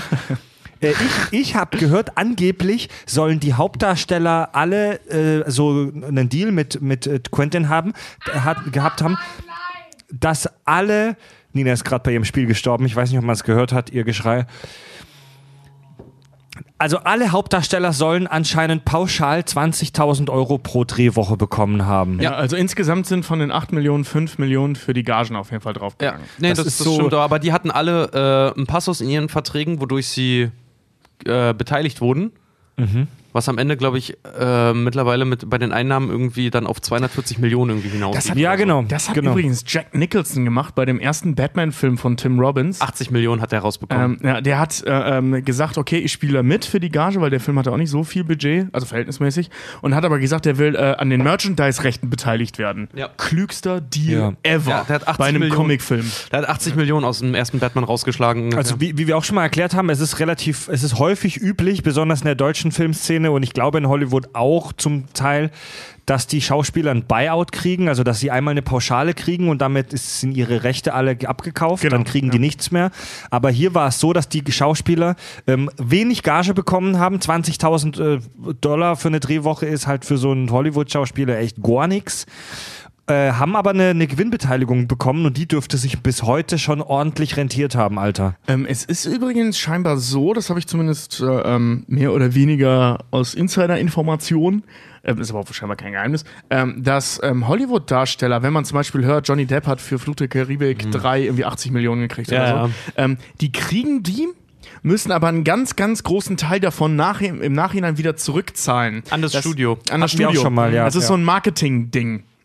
Also, ne, damit das Studio sagen kann, hör mal, Johnny Depp hat uns 80 Millionen gekostet. Im Endeffekt hat er dann irgendwie, in Anführungszeichen, nur 5 gekriegt. Was für ein Schwachsinn. Aber das machen die halt. ja, das ist halt wegen diesem, wegen diesem plumpen menschlichen psychischen Mechanismus. Wenn es Genau. teuer ist, ist was gut. Genau. Ja, Ja. Na gut. Was nix kostet, ist nix. ja genau. Ähm, wollen wir mal mit der Story weitermachen? Wir waren jetzt bei Ich finde dieses Filmemachen gerade spannend. Also, wir sind, wenn man.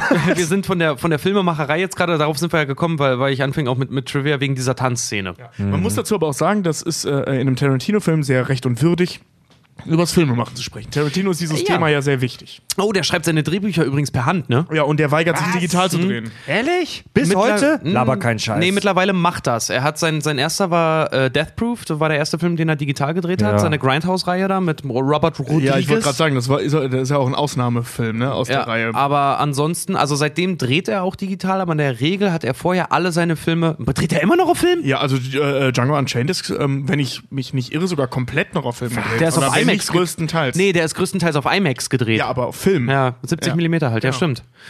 Ja, kann, und ich, kann ich gar nicht glauben, Alter. Ja, der, der, hat, sich- der hat auch mal gesagt, wenn es gar kein Filmmaterial mehr gibt, hört er auf zu drehen.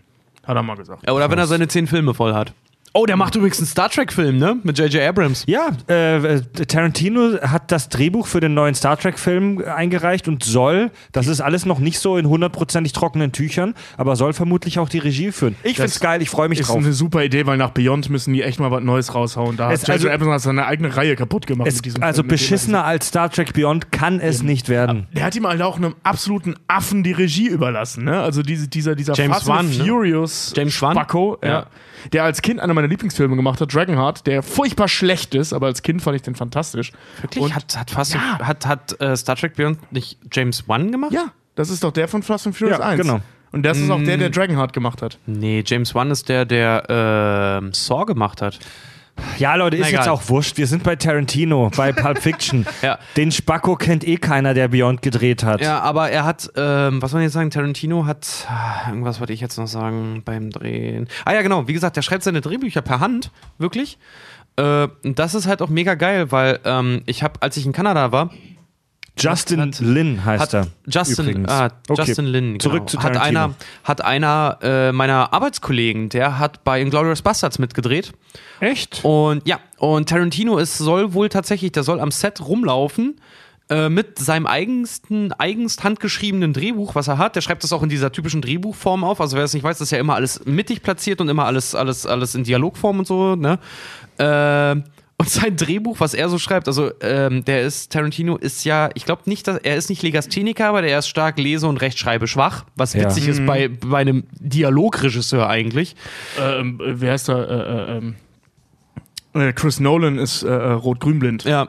ja. Als Bildregisseur. Ja, und ähm, er soll, er hat, er hat so ein bisschen erzählt, er hat halt so, weil Tarantino lässt seine Notizen halt auch mal rumliegen, ne? Und dann sitzt, sitzt du halt auch mal da und guckst halt dann so drauf. Er hat auch gemeint, so, auf jeder Seite, so un, der schreibt fast in Lautschrift, schreibt er Sachen teilweise auf. Er meinte, so unfassbar viele Kleinkinder, Rechtschreibfehler hat er noch nie auf irgendeinem. Stück Papier gesehen.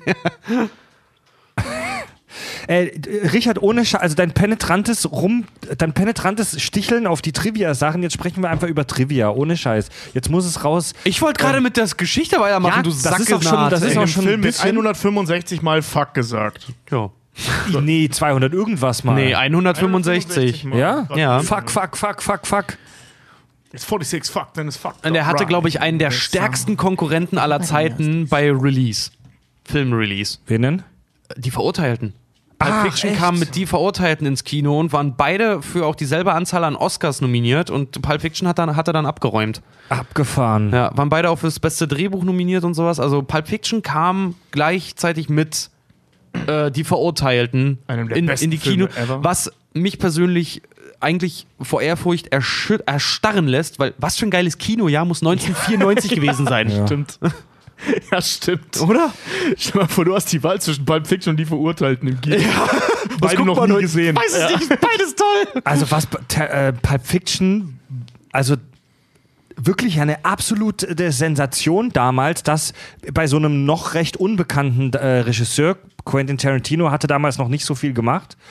Ähm, Reservoir Dogs halt, Ja. ne? ja, aber Reservoir Dogs war ja jetzt keine nicht, Sau. das war jetzt nicht der weltweit durchschlagende AAA-Erfolg. Nee. Das Der ist erst bekannt geworden durch Pulp Fiction. genau. Ja. Ähm, Also, ich wollte gerade sagen, Pulp Also Fiction, sowohl war, Tarantino als auch Reservoir Dogs. Pulp Fiction war für ihn ja sogar noch ein Indie-Film.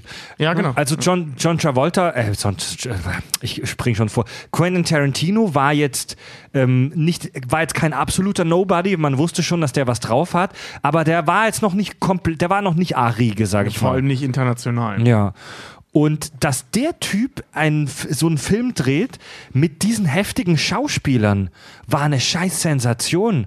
John Travolta, der in den 70ern Megastar war, ähm, Samuel L. Jackson, ähm, Bruce. Willis. Bruce Willis. Bruce Willis war zu der Zeit ja wirklich auf dem Höhepunkt seiner Ja. scheiß Karriere. Ja. Ähm, nach, nach Stirb langsam und diversen anderen Stirb langsam Klonen. War einer der, der Megastars Ja. damals. Also Bruce Willis war echt. Ja. Oh. war der Johnny Depp. Fällt mir nur gerade ein, Der 2000er. die Rolle, die Rolle von Willis, also von Butch, wurde tatsächlich auch Sylvester Stallone angeboten. Ja. Ja. Und Ja. ähm, das Aber auch Uma Thurman, Harvey Keitel. Harvey Keitel hat Harvey Bruce Keitel- Willis mit ins Boot geholt. Äh, Harvey, Harvey, Harvey Keitel. So, fucking Harvey Keitel. Der hat eine.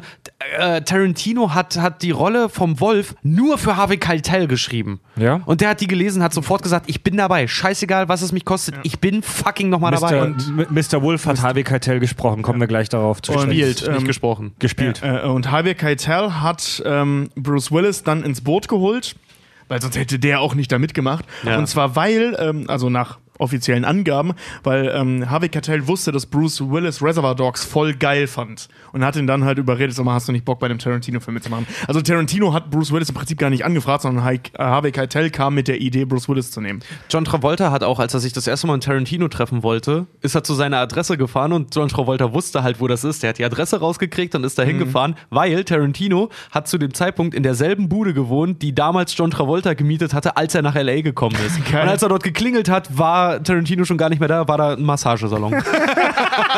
Ah, mit oder ohne Happy End, sehr schön. ja, und also. Hat er sich die Füße massieren lassen? Ja. Vor allen Dingen, ähm, John Travolta war so verzweifelt, weil er diese Rolle unbedingt haben wollte, dass er äh, Tarantino angerufen hat und ihm am Telefon äh, die Rolle vorgespielt hat. ja. Das musst du dir nur überlegen. Du schreibst ein Drehbuch, was offensichtlich so fucking gut ist, dass dich ein verdammter, ne, äh, zu dem Zeitpunkt eine verdammte Schauspiellegende ja. anruft. Aber und nicht darum- gerade auf dem Höhepunkt seiner Ja, Karriere. aber, aber, trotzdem, aber trotzdem, trotzdem, aber ja. trotzdem darum bettelt, in deinem scheiß Film mitzuspielen. Halt Ja. einfach so, ne? Wollte ich als gerade- würde ein Uwe Ochsenknecht jetzt in deinem Film mitspielen wollen. Also der hat echt einen Haufen fetter A-Schauspieler mit in, äh, ins Boot geholt, weil die alle das Drehbuch so geil fanden. Ja. Und ähm, auch um, jetzt, um jetzt den Bogen zu äh, John Travolta und der dritten Storylinie zu kriegen. John Travolta war in den 70ern ein scheiß Megastar. Ich weiß nicht, ob weil mehr aber in den 80ern so viel gerissen hat. Ja, Auf jeden Saturday Fall. Night Fever und Naja, so. und er hatte vorher diese Serie noch, die er. Ich nicht Saturday. Night Fieber 80er? Ich glaube, das war 70er, Ende 70er. Also 70er. John Travolta war nagel uns nicht fest, 70er Schrägstrich 80er ein scheiß Megastar.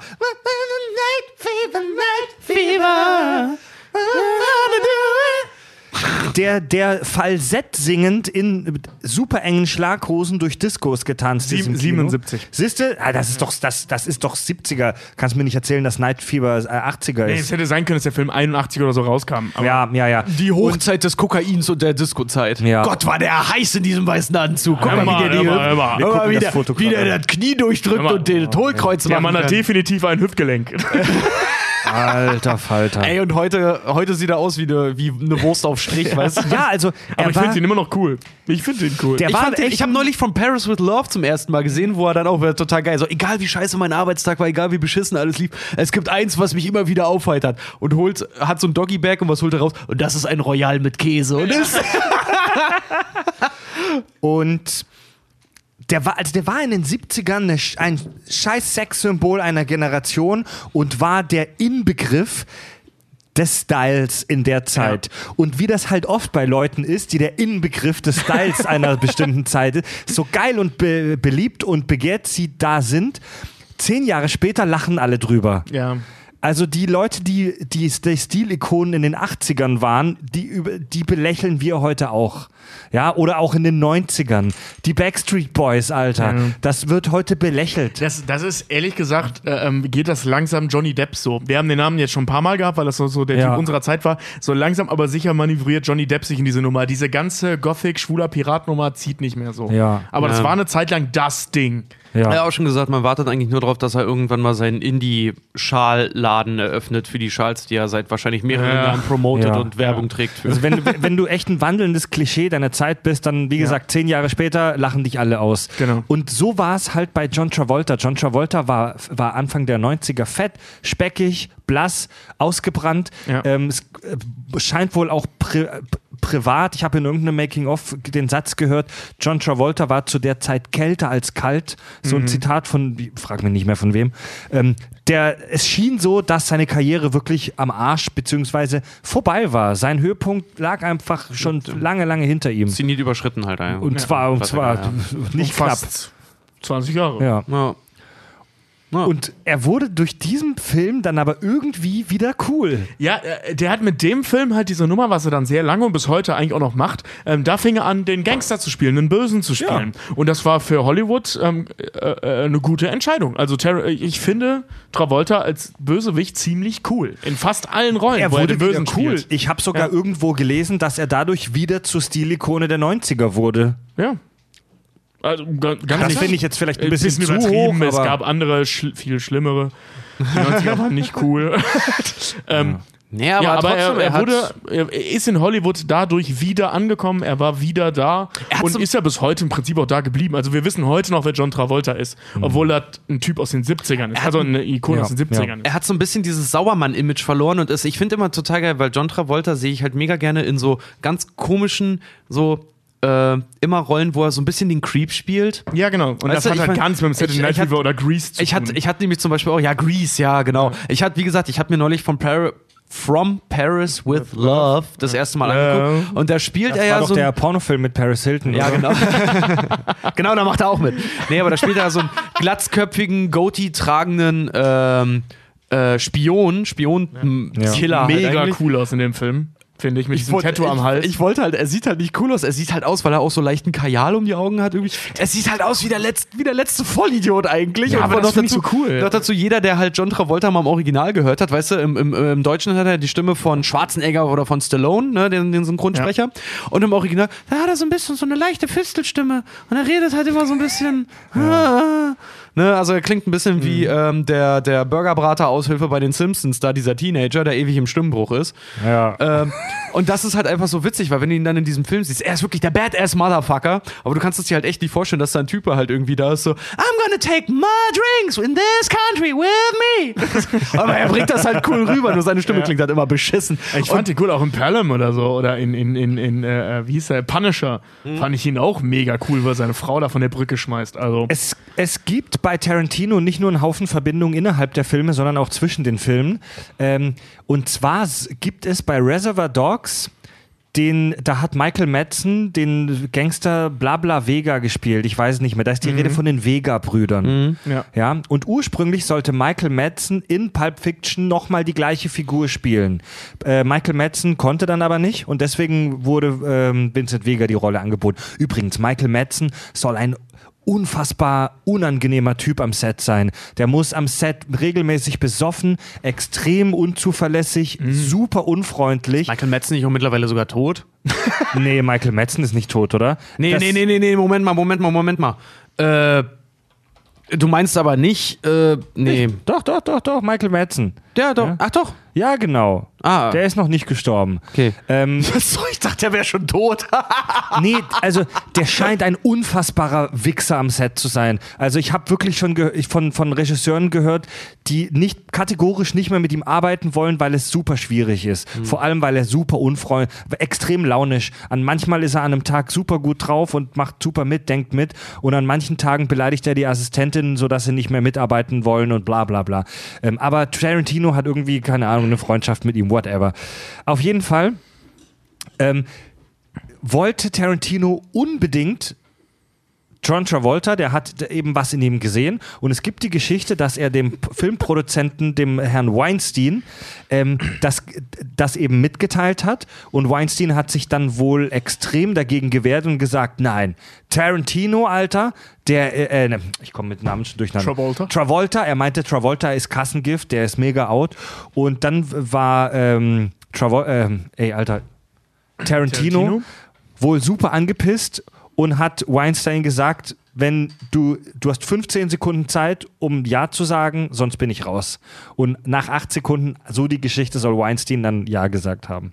Ich weiß nicht, ob es sich wirklich so zugetragen hat. Ich, ich möchte mal kurz einen Verweis auf äh, Freds legendäre Mindmaps äh, legen. Ähm, folgende, folgende Punkte stehen untereinander. Vincent Vega sollte Michael Madsen spielen. Darunter Vega-Brüder. Ein Strich zur Seite, Madsen versoffener Penner. Noch einer weiter drunter, Weinstein Ja. wollte Travolta nicht, in Klammern 15 Sekunden. Michael Madsen versoffener Penner. So, so merke ich mir. Ich, ich, ich pflege halt eine bildhafte Sprache. Ja. Alrighty then. Äh, dann sprechen wir jetzt endlich Alrighty, then, ehrlich. Ace Ventura? Alrighty then. Sprechen wir jetzt endlich über den verfickten dritten Story-Arc. Die Bonnie-Situation. Den hast Genau. du. Den hab ich, ja. Da, da ging es um zwei Leute, Bonnie und Clyde. die haben Banken überfallen, das würde da voll reinpassen. Ja, mein kleiner Pumpkin Pie. Natürlich Honey Bunny. Also es, abgesehen vom Prolog des Films, wo man die beiden äh, Vögel sieht äh, im, im, im Diner, äh, in, diesem, Honey Bunny. in diesem Frühstücksladen, die den Überfall planen, ähm, abgesehen davon ist das praktisch der Anfang vom Film gleich nach dem Intro. Und auch das Kultigste. Und auch das, und auch das Kultigste und ich glaube für viele auch die Lieblingsszene. Äh, beziehungsweise nicht Szene, sondern äh, Geschichte. Genau. Es geht um die beiden Gangster Vincent Vega und Jules Winfield, John Travolta und ähm, Samuel L. Jackson. Ähm, die sitzen im Auto und dann kommt gleich zu Anfang dieser unfassbar, unfassbar, unfassbar, unfassbar noch ein Strich kultige Dialog, äh, in dem Vincent äh, Jules von seiner Zeit in Amsterdam erzählt, von Hasch in Amsterdam und von den kleinen Unterschieden ähm, ja, in Europa zu den USA. Ich will nur ganz kurz was sagen. Tarantino hat, bevor er mit Pulp Fiction fertig war, äh, tatsächlich fast vier Monate oder so tatsächlich in Amsterdam verbracht. Deswegen gibt es ganz, ganz viele Verweise auf Amsterdam die ganze Ja. Zeit. Hat Vince Vega, der in Amsterdam war, dann äh, Butch nennt sein Mädel die ganze Zeit, ähm, im Original meine kleine Tulpe. Äh, Und es gibt äh, noch irgend zwei, zwei andere, zwei andere Sachen. Auf jeden Fall kommen die ganz in dem Film, müsst ihr mal drauf achten, die kommen ganz oft auf Amsterdam. Holland ist Thema. Auf Ja. Ho ja, Holland ist da wirklich Thema. Müsst ihr mal drauf achten. Das heißt tatsächlich, da hat sich äh, Tarantino beeinflussen lassen. Finde ich aber sehr schön. Für alle, die noch nie in Amsterdam waren, Amsterdam ist wirklich eine lächerlich schöne Stadt. Das ist nicht das, das Las Vegas, nachdem es immer klingt, nur kiffen und saufen und vögeln. Das ist einfach wirklich eine schöne Stadt. Ja, ja, ja. Wo man kein Alkohol in der Öffentlichkeit trinken darf. Leute, haltet euch daran. Ich wurde schon mal des Landes verwiesen in Holland. Ohne Scheiß Ja, du darfst in Holland in der Öffentlichkeit keinen Alkohol trinken. darfst du wie in den USA eine Genau. Papptüte drüber ziehen. Ja, das darfst du machen. Aber du Oh, darfst echt? in der Öffentlichkeit keinen Alkohol trinken. In, in, also zumindest keinen offensichtlichen Alkohol trinken in Holland. Krass. Wusste ich auch nicht, deswegen sind äh, Sven, der ja auch schon paar, äh, zweimal hier war, äh, ich und noch ein paar andere Leute aus unserer Schule damals, äh, weil die direkt an der holländischen Grenze war, da sind wir nach Holland rüber, haben Dosenbier gesoffen und sind des Landes verwiesen worden von, von holländischen Polizisten, die uns dann netterweise sagten, dass das nicht legal ist und wir euch jetzt über die Grenze begleiten. die haben euch begleitet sogar. ja, ja. ja. Das Die haben sich krass, nicht ja. daran gestört, dass da ein paar 14-jährige Bier gesoffen Nee, nee, haben. nee, nee, wir waren schon älter. Also das war ähm, die Stufe von, äh, äh, also in, ich, Sven und ich sind sitzen geblieben und diese Stufe, aus der wir ursprünglich kamen, die haben Abi gemacht und mit denen haben wir gefeiert. Also wie alt waren wir? 18 ungefähr.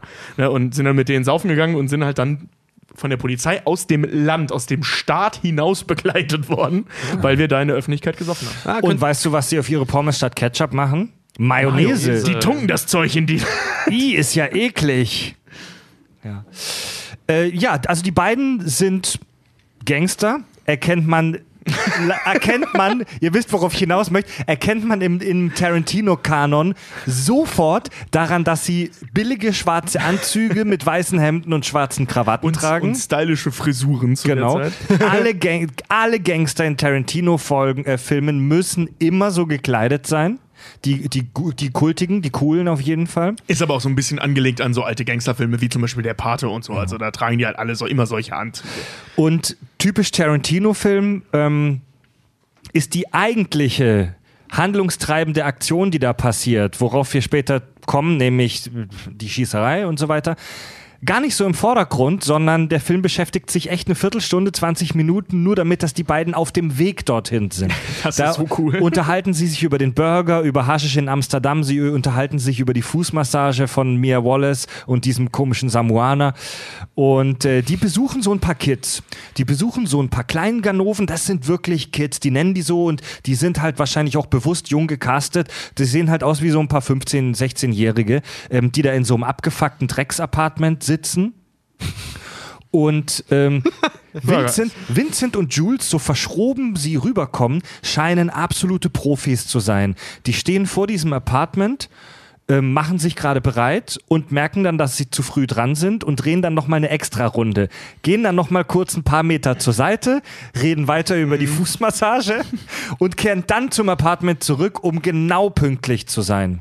Die gehen in dieses Apartment rein und überraschen die Kids. Die Kids, die, diese, diese kleinen Ganoven scheißen sich wirklich förmlich ins Hemd, als da diese Gangster kommen. Man, man muss witzigerweise dazu sagen, sie kommen zu früh zum Überraschen. Ja. Also, also das, das, Ja. das ist das Irrsinnigste an der Nummer. Ja? Also Ja. ich meine, äh, wann die da auftauchen, ist eigentlich egal, weil die wollen die überraschen, aber die haben einen Termin genannt bekommen und deswegen sind die Punkt Na, an diesem Termin. äh, Es hieß, ja, es hieß halt, ich glaube, die haben irgendwie Schulden bei Marcellus Wallace und es hieß irgendwie, wenn ihr bis Punkt 12 nicht zahlt. Ja, die haben dem was so. weggenommen. Ja, genau, wenn ihr bis Genau. Punkt 12 das nicht irgendwie wieder da hat oder 11 oder 10 oder irgendwie so, keine Ahnung, auf jeden Fall wirklich eine Punktzeituhr ausgemacht und die stehen halt wirklich vor der, vor der Tür und äh, Ach so, Jules ja, fragt macht Vincent sogar ja. noch, wie spät ist es denn gerade? Fünf vor. Ja, dann gehen wir noch eine Runde. Ah ja, das macht Sinn. Äh, Marcellus Wallace hat ihnen wahrscheinlich bis zu diesem Zeitpunkt Zeit gegeben, Genau. vermutlich. Also der, äh, der Deal mit Marcellus Wallace und der Koffer, das wird noch ein großes Thema sein. Wir gehen jetzt nur relativ flott drüber hinweg. Ähm, Jules, und, äh, Jules und Vincent kommen da rein, unterhalten sich zuerst freundlich mit ihnen. Jules probiert den Big Kahuna Burger. Mhm, das ist ein, leckerer, Burger. That is one tasty burger. auf diese, auf diese wunderbar freundlich ironische Art schüchtern sie diese Kids da ein. Ich Sieht ja sagen, wie eine ein- Schlampe aus. Ja, das ist eine der bedrohlichsten Szenen, Ja. die ich so kenne. Ähm, also das und diese, diese, diese ähm, äh, äh, Tankstellen-Szene in No Country for Old Men sind, glaube ich, die spannendsten Szenen, wo eigentlich gar nichts passiert am Anfang, die es so gibt. Also die kommen da rein und unterhalten sich wirklich über Burger und, und was so geht und so. Und du siehst, du weißt, fuck, da passiert gleich. Und alle wissen das, aber diese beiden Gangster benehmen sich halt so auf so eine bedrohliche Art lässig und cool, dass es echt einschüchternd ist. Ich habe immer gesagt, so, äh, väterlich autoritär. Wieder selbe, selbe Situation. Stell dir Ja. mal vor, du bist ein Teenie und hast Scheiße gebaut und dein Ja, Vater genau. oder deine Mutter kommt Zimmer und fängt an, über banale Sachen mit dir zu reden. Dann Ja, weißt du, du, du kriegst, du Dampfen. kriegst, Ja. du kriegst gleich fucking Hardcore-Ärger, weil die haben rausgekriegt, äh, irgendwas haben sie rausgekriegt vor über irgendeine Scheiße, die du gebaut Also hast. wir sehen hier keinen Konflikt auf Augenhöhe, sondern der Status ist sofort absolut klar. Die, die Kleinganoven, die dürfen auch nicht mal aufstehen, die sitzen da, die sind passiv und Vincent und Jules dominieren die Situation. Ähm, Jules säuft, säuft ihm seine Sprite weg. die, die gehen Ja, auch aber so, mit so einem geilen Blick auch.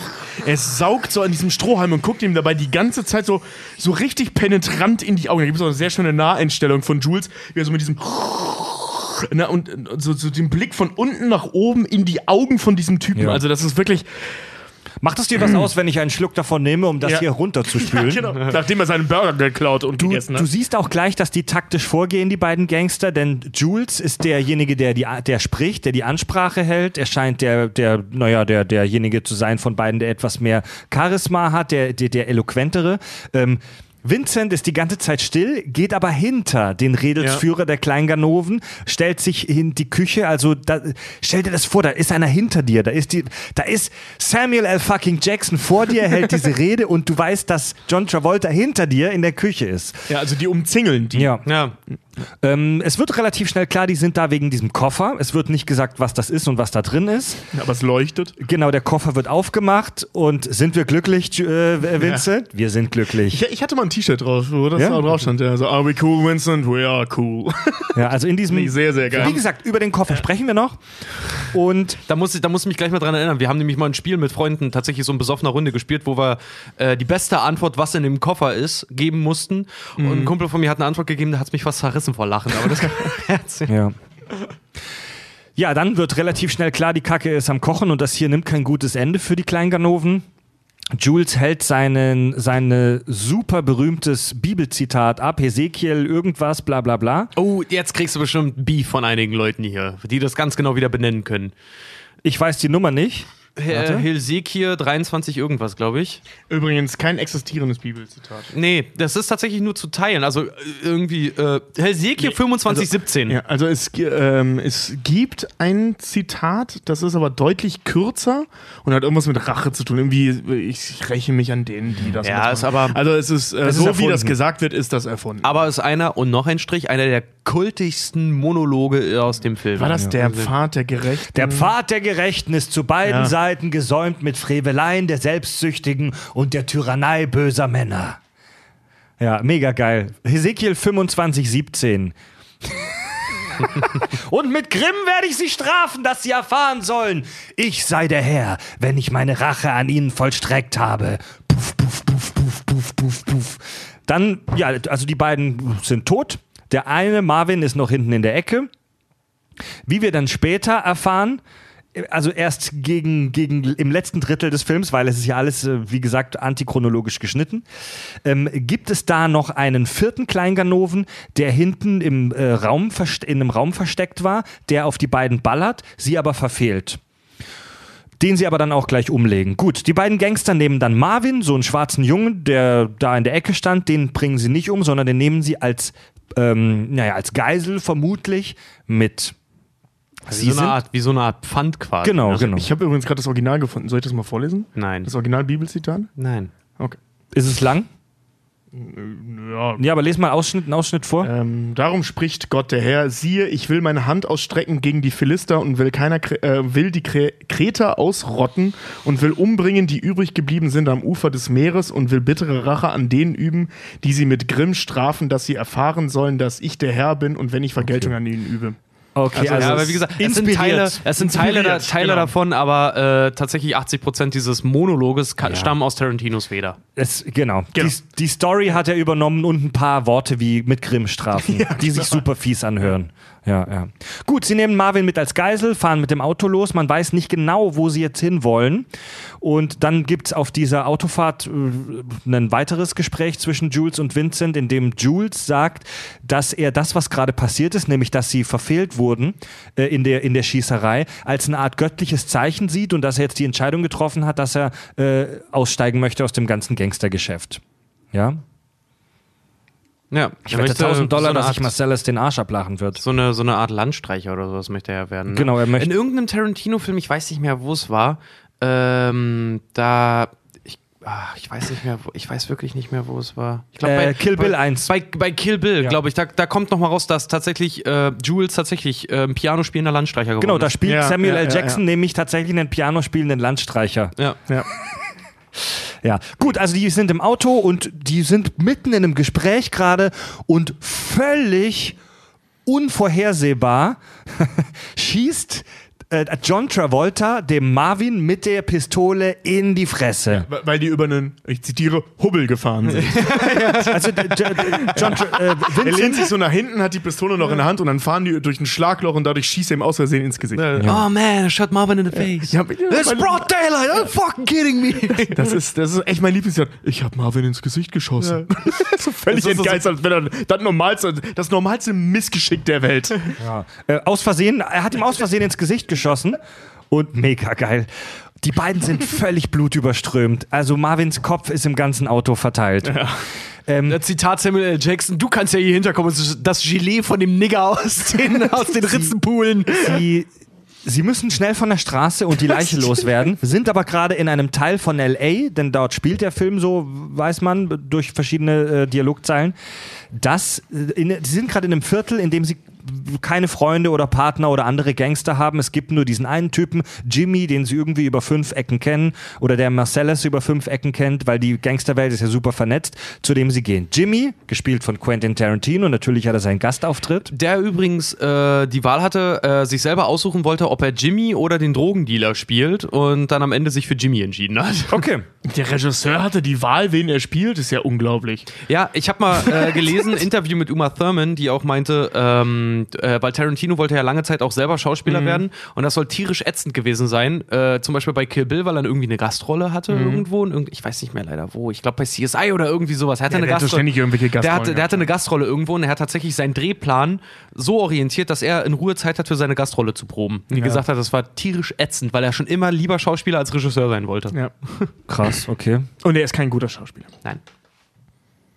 Ganz, Ja. ganz schlimm ist ein Django. Das spielt er so furchtbar schlecht. Aber es ist witzig, er baut selber mit dieser Explosion sehr lustig.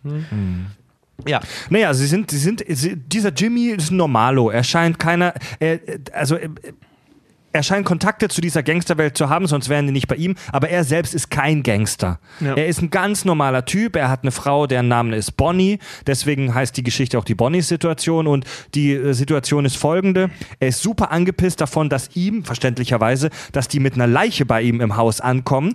Seine Frau kommt irgendwie in einer Stunde oder so nach Hause und bis dahin muss alles weg sein, denn dieses Haus ist kein Zitat Depot für tote Nigger.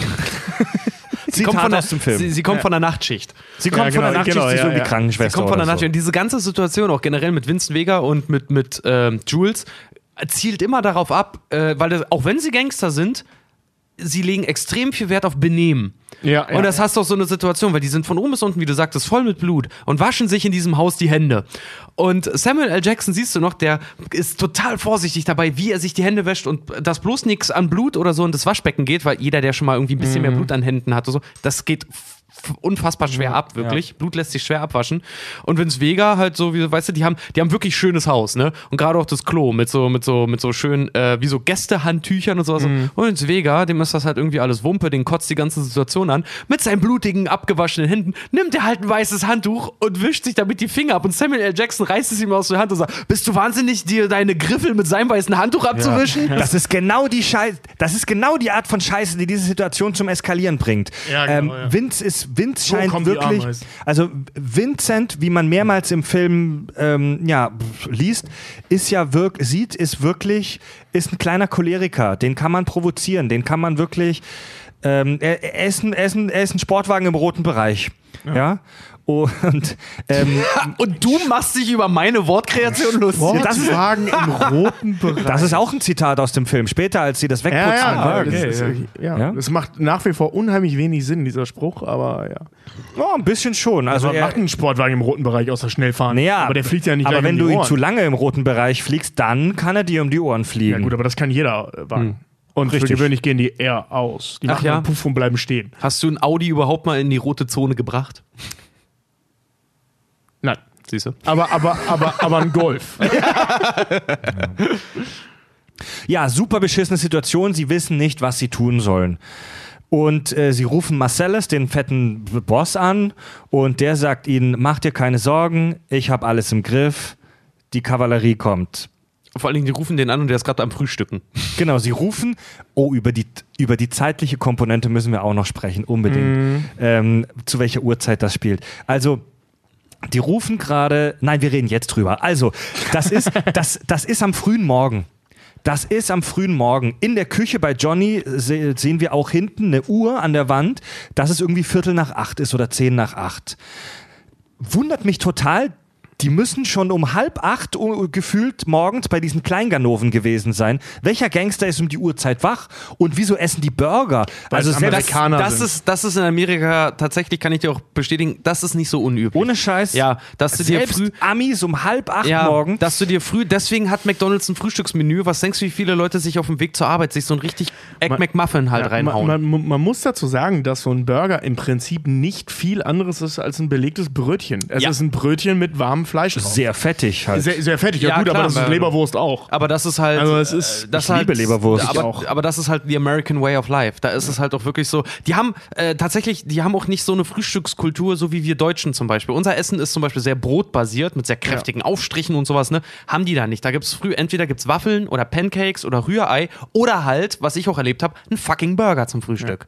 Also die, dieses ganze, wir essen Brot und Eier zum Frühstück ist sehr, sehr mitteleuropäisch. okay. Ja, wollte gerade sagen, wenn du Also Amis siehst, Franzosen, Deutsche, Okay, sowas. wir wenn du Amis das, siehst, wirklich, die sich Das ist selbst in Holland anders. wenn du, wenn du, wenn du Amis siehst, die sich wirklich so quasi an so einem typisch deutsch gedeckten Frühstückstisch sitzen, also so mit, mit so wie Marcellus Wallace tatsächlich, so mit O-Saft und mit Brötchen und mit allem Pipapo, dann ist das schon das High Class, teilweise. Das ist schon, das, äh, also in, in Holland zum Beispiel ist das auch nicht so üblich. Da kriegst du eigentlich ausschließlich Weißbrot. Ja. Ähm, da da gibt es nicht mal so ein, so ein Vollkornbrötchen oder so ein, so ein gutes deutsches Graubrot oder so. Das gibt es da nicht. Also da, da kriegst du halt Weißbrot und, und halt dazu Pancakes ohne Weltmeisterbrötchen. Ende. Mein Lieblingsbrötchen ist ja, meins Weltmeisterbrötchen. auch. Esse ich auch mega gerne. Und die sind von Rewe sehr lecker. ich habe mal Hey, ähm, eingetragene Marke, keine Werbung. Kleiner Einschub, ich habe das mal gegoogelt, weil ich wirklich alles google und Ich habe nicht gefunden, woher der Name Weltmeisterbrötchen kommt. Ich auch nicht, keine Ich Ahnung. habe Es gibt auch keine, Weltmeisterbrot. Ich habe in, kaum zu fassen, ich habe in dem Internet keine verlässliche Info darüber gefunden, woher das Weltmeisterbrötchen kommt und wieso es so heißt. Das klingt so, als hättest du das in einem anderen Internet gefunden. Also, also vermut, vermutlich, kommt, du sollst nicht über Internet für Dummdums gucken. vermutlich hat es irgendwer mal erfunden, als Deutschland ja, Weltmeister das, wurde. oder das wird 2006 gewesen sein. Trotzdem, wir wissen es nicht. Liebe Hörer, liebe Bäckermeister unter den Kack- und Sach-Abonnenten, schreibt uns Ja. kackundsach.de. Ja. Äh, Weltmeisterbrötchen. Wo waren wir gerade? Die Uhrzeit, genau. Sie rufen dann bei, bei Mr. Wolf an. Mr. Wolf, der scheint so ein Problemlöser zu sein. Gespielt Yes. von Harvey Keitel. Ja. Zitat Mr. Wolf, hallo, ich bin Mr. Wolf und ich löse Probleme. Genau. Ja. Und der ist gerade bei so einer Art Abendgesellschaft. Also da laufen lauter Leute in schicken Klamotten rum und trinken Cocktails. Und ne, Cocktails sieht man nicht, aber es fühlt sich an wie Oberschicht, Cocktailparty. Wir hören klassische Musik und sind Abend äh, in, äh, bei einer Soiree zusammen. Aber es ist halb neun morgens, offensichtlich an einem Werktag. Vielleicht immer noch. Also er trägt, zum ein, Beispiel, er trägt ein Smoking. Also sag mal so, wenn das jetzt zum Beispiel Montag ist, dann kommt er von der Sonntagsparty. genau. also ähm, das- man, es, es gibt ja so in, in Gehör, nee, nee, in, nee. doch, ja, lass mich Die mal kurz sind, die ausreden. sind, das, Lass sind keine, kurz ausreden. eine Sache, das sind keine Leute, die die Nacht durchgemacht haben, die man da sieht. Jetzt lass mich mal kurz ausreden. Es gibt, ähm, früher gab es das gerade Anfang des 20. Jahrhunderts und das geht äh, relativ weit zurück. Ähm, diese, äh, ähm, äh, ja, höher, die, die oberen Schichten, die sogenannte Gesellschaft. Das war in Amerika auch noch ganz, ganz groß, gerade also noch bis zum Zweiten Weltkrieg ungefähr, einen Tick noch darüber hinaus. Ähm, so dass die obere Gesellschaft halt eben äh, äh, eine Saison hatte im Sommer. Ne, das nannte sich dann die so und so, die Buffalo Saison, die Los Angeles Saison, die Londoner Saison und so. Ne? Und ähm, darin war halt eben die Oberschicht verankert, dass die halt im Sommer nichts anderes, also wirklich nichts anderes gemacht haben, als Partys und Bälle zu veranstalten. So wie wir das aus dem dekadenten Frankreich des, des, des äh, äh, 18., 17. Jahrhunderts kennen. Und ähm, da ist es auch nicht zwingend unüblich, dass man morgens äh, äh, irgendwelche Dinge veranstaltet hat. Dass man morgens halt eben, da ist man je nach Veranstaltung halt auch schon im Anzug aufgetaucht oder im Smoking aufgetaucht. Obwohl ja, ein Smoking ist unüblich, aber im Anzug aufgetaucht, um äh, ähm, zum Beispiel zusammen zu frühstücken, wenn die Gesellschaft sich trifft. Aber doch nicht im Das Jahr, kann- aber doch nicht 1994. Äh, nein, aber das kann, äh, das kann so ein Hint darauf sein. Auf diese typische dekadente Gesellschaft des frühen 19, äh, 20. Jahrhunderts. Beziehungsweise 19., 18. Jahrhunderts. Also ich finde das super schräg. Es also, ist super schräg, Also aber das- das, das gab's. Das Ja. ist auch wieder etwas, das ist mir beim ersten Mal Pulp Fiction gucken nicht aufgefallen. Mhm. Aber je öfter ich den sehe, desto mehr fallen mir solche kleinen, unlogischen Sachen auf. Wie zum Beispiel auch bei, bei um mal kurz zurückzuspringen, als Vincent und Mia Wallace von der, vom Jack Rabbit Slim's Twist zurückkommen, ist es hell draußen. Mhm. Wenn sie in der Wohnung sind, ist es aber dunkel. Und wie wir später erfahren, war das um ungefähr halb zwei Uhr nachts. War wahrscheinlich ein Filmfehler einfach. Ja, Was? das kann Da ist sein. es hell? Ja, ganz in, in einer Einstellung, wo sie, wo man die Welt draußen sieht, wo man, also du siehst, den, du, die Kamera ist im Flur und schießt nach draußen und du siehst, da ist es draußen hell. Das, Oh, das wird ein echt? Filmfehler gewesen sein. das ist ein Da, Filmfehler. da hat wahrscheinlich der Dreh zu lange gedauert. Naja. Oder, oder Das- ein Nachdreh oder sowas. Ja. Das habe ich noch nie gesehen, da muss ich mal drauf achten. Also Mr. Wolf, der Problemlöser, Harvey Keitel, super cooler Typ, der sich in der High Class bewegt, der kommt zu denen, ähm, fährt mit seinem heftigen, was ist es, ein Lamborghini oder das ist ein Ferrari, ich weiß es nicht zu ihnen. Sportwagen. Und Sportwagen halt. genau, Also- wie war es? Sie, sie sind 15 Minuten entfernt, ich bin in 8 da oder irgendwie sowas. Und, Und ist dann noch früher da, weil da Genau. noch eine Uhr eingeblendet. der taucht dort auf und sagt sofort, mach dies, mach das, mach jenes. Um es mal zusammenzufassen, die beiden Gangster gehen in den Wagen und reinigen ihn grob, schmeißen alles mit Decken voll, damit kein Kopf, der seinen dicken, fetten Rüssel, Rüssel in den Wagen äh, streckt, äh, was mitbekommt. Und Wie gesagt, Zitat Samuel L. Jackson, eigentlich sollten wir Plätze tauschen und du bist hier hin und sammelst das Gelee von dem Nigger. ja. im Moment bin ich Superfly TNT. und Das ist so geil, wie die sich anäffen wie so ein altes Ehepaar, wenn, wenn die Ja. sich darum streiten, wer macht jetzt vorne die Armatur sauber und wer pult halt wirklich Schädel und Hirn aus den Ritzen Ja. vom Sitz hinten. Die beiden machen den Wagen grob sauber. Währenddessen sucht Jimmy so ein paar Decken zusammen, die sie eben in den Wagen machen. Dann gehen sie in den, äh, in den Garten. Die Klamotten der Gangster, die blutverschmiert sind, werden weggeschmissen. Er spritzt sie mit Wasser ab und damit ist die Sache eigentlich gegessen. Sie steigen dann ins Auto, fahren zu einem ähm, Schrottplatz. Das wird nicht so auserzählt, das kriegt man nur, das sagen die nur kurz. Ähm, Du hast wird den- nicht gezeigt. Fred, du hast den Kaffee vergessen. Ja, Wolf trinkt seinen Kaffee mit viel Milch und viel Zucker und, und er hält ihn auf so eine super abgefahrene Art, dass er mit der linken Hand die Tasse unten stützt. Also, das ist, das ist, so, ein- das ist so ein kleines Meta-Ding, glaube ich. Er geht auf Nummer sicher. Ja. Ja, ja, irgendwo schon. Genau, dann sind sie da Das ist auch sehr snobistisch. Also sie entsorgen die, die Leiche äh, auf, auf einem Schrottplatz von einem Bekannten. Und genau, m- äh, Mr. Wolf macht sich dann mit der Tochter des Schrottplatzbesitzers auf und die anderen beiden, ähm, ich habe eine Vision. Ich sehe eine Taxifahrt. Machen Sie, dass Sie von der Ja, Straße genau. kommen, Gentlemen. Ähm, Jules und Vincent gehen dann in dieses Restaurant und da schließt sich der Kreis, denn da schließt dann nahtlos die Szene vom Prolog an. Also der Überfall auf dieses Restaurant ist Prolog und Epilog am Anfang Ja. und am Ende. Und da, wär, ja, da gibt es diesen Überfall. Und Und da haben sie auch wieder Vincent das Vega Thema- geht dann letztes Mal zum Klo und danach passiert Und was. da, und da haben sie, äh, da haben sie auch wieder das Thema Höflichkeit. Weil sie unterhalten sich darum, weil Vincent Vega bestellt sich Pancakes mit Eiern und Speck. Und Dings, äh, Jules, glaube ich, will nur einen Vollkornmuffin. Ja. Und Vincent fragt ihn, nee, Jules sagt noch so, äh, isst du wirklich Speck? Und er, ja, ich liebe Speck. Liebst du nicht Speck? So, nein, das ist vom Schwein. Ich esse kein Schwein. Das ist ein dreckiges Tier. Das Ja. blutet sich in seinen eigenen Schwein. Geht's auch wieder um Toleranz. Toleranz und Höflichkeit den anderen ja. gegenüber. So, ja, ich, ich respektiere, dass du Speck isst, aber respektiere auch, dass ich keinen esse. Ja. So. Deiner Logik, deiner Logik nach wäre ein Schwein, wenn es Persönlichkeit hätte, also kein dreckiges Tier mehr.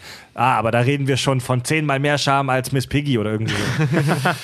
Und ja, also zentrales Motiv dieser Szene, um das abzuschließen, ist, dass Jules die beiden ähm, Gang, anderen Gangster überwältigt, weil er jetzt aber eine Läuterung durchgemacht hat und jetzt irgendwie religiös wurde wegen dieser Erfahrung ähm, in dieser Wohnung, wo sie fast abgeknallt wurden. Legt er sie nicht um, sondern er verschont sie und schenkt ihnen sogar noch sein Geldbeutel. Film fertig. Ja, und sein Portemonnaie, der Kult, das Kultportemonnaie, Bad Motherfucker, äh, ist Tarantinos Brieftasche tatsächlich. Echt? Ja. Das ist Quentin Tarantinos Brieftasche. der so, der, also darüber regen sich die Pulp Fiction-Fans ja heute noch auf, der im Deutschen übersetzt wurde mit Ich bin ein böser schwarzer Mann. Ja, das war ganz furchtbar. Wie kann man denn in so einem Film Bad Motherfucker übersetzen mit böser schwarzer Mann? Da- Mach das das, mal im so Deutschen, gerade die Deutschen. So. Ich bin ein böser Mutterficker. In dem Film Ja, das fallen heißt einfach so. Bad Motherfucker, aber das ist halt, das ist halt, äh, in der Zeit in den 90ern hat man englische Begriffe noch nicht einfach englisch gelassen. Ja, genau. Da tun sich die deutsche Synchro heute noch sehr, sehr schwer, mit Dinge einfach mal auf Englisch zu lassen. Ähm, ander- anderes Beispiel dafür in Pulp Fiction, dieser Witz von Mia äh, Wallace mit den Tomaten, die die Straße äh, überqueren und dann zu dem Jüngsten halt sagt, catch up. Ne, und dann, Im Englischen ist es ein Wortspiel, weil Ja, genau. Catch Up, also, genau, so, ne, hol komm, auf. komm hinterher, ja. Genau, und im Deutschen funktioniert das halt überhaupt nicht. Weil der einfach nur Ketchup sagt. Da haben sie es im Prinzip im Englischen gelassen, beziehungsweise die Idee dahinter gelassen, nur funktioniert der Witz auf Deutsch nicht. Überhaupt nicht. Ja, aber allerdings muss man dazu sagen, es wird halt auch oft gerade bei so Serien wie Big Bang Theory oder so, wo es viele Wortspiele gibt, wird, also Da verändert man den Sinn einfach. Ja, aber das musst du in, Eben. der, in, der, in der Synchronregie teilweise auch machen. Ja, Ja, ja. Ähm, Ether. Ether klingt wie Eiter. Ja, im Original ist es halt either. ja, ja. Ja, also die, die, die müssen teilweise den Sinn verändern, damit, damit wieder irgendwas Sinn ergibt. Hier haben sie es einfach Wort für Wort übersetzt. Also ein gutes Beispiel ist zum Beispiel aus Scrubs, das mit dem Dr. Jan Etor. Macht, ist auf Englisch witzig, weil es ein Name ist. Auf Deutsch sagt er halt Dr. Haus-Meister. So, also auf Deutsch finde ich sogar sogar sehr viel lustiger.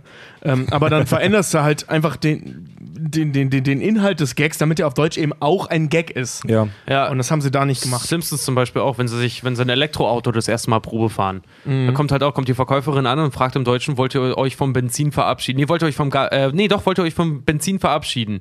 Und Bart sagt, aber, aber sowas von und rülpst halt einfach. Im Englischen halt viel sinnvoller. You wanna get rid of gas? Of course. Brrr.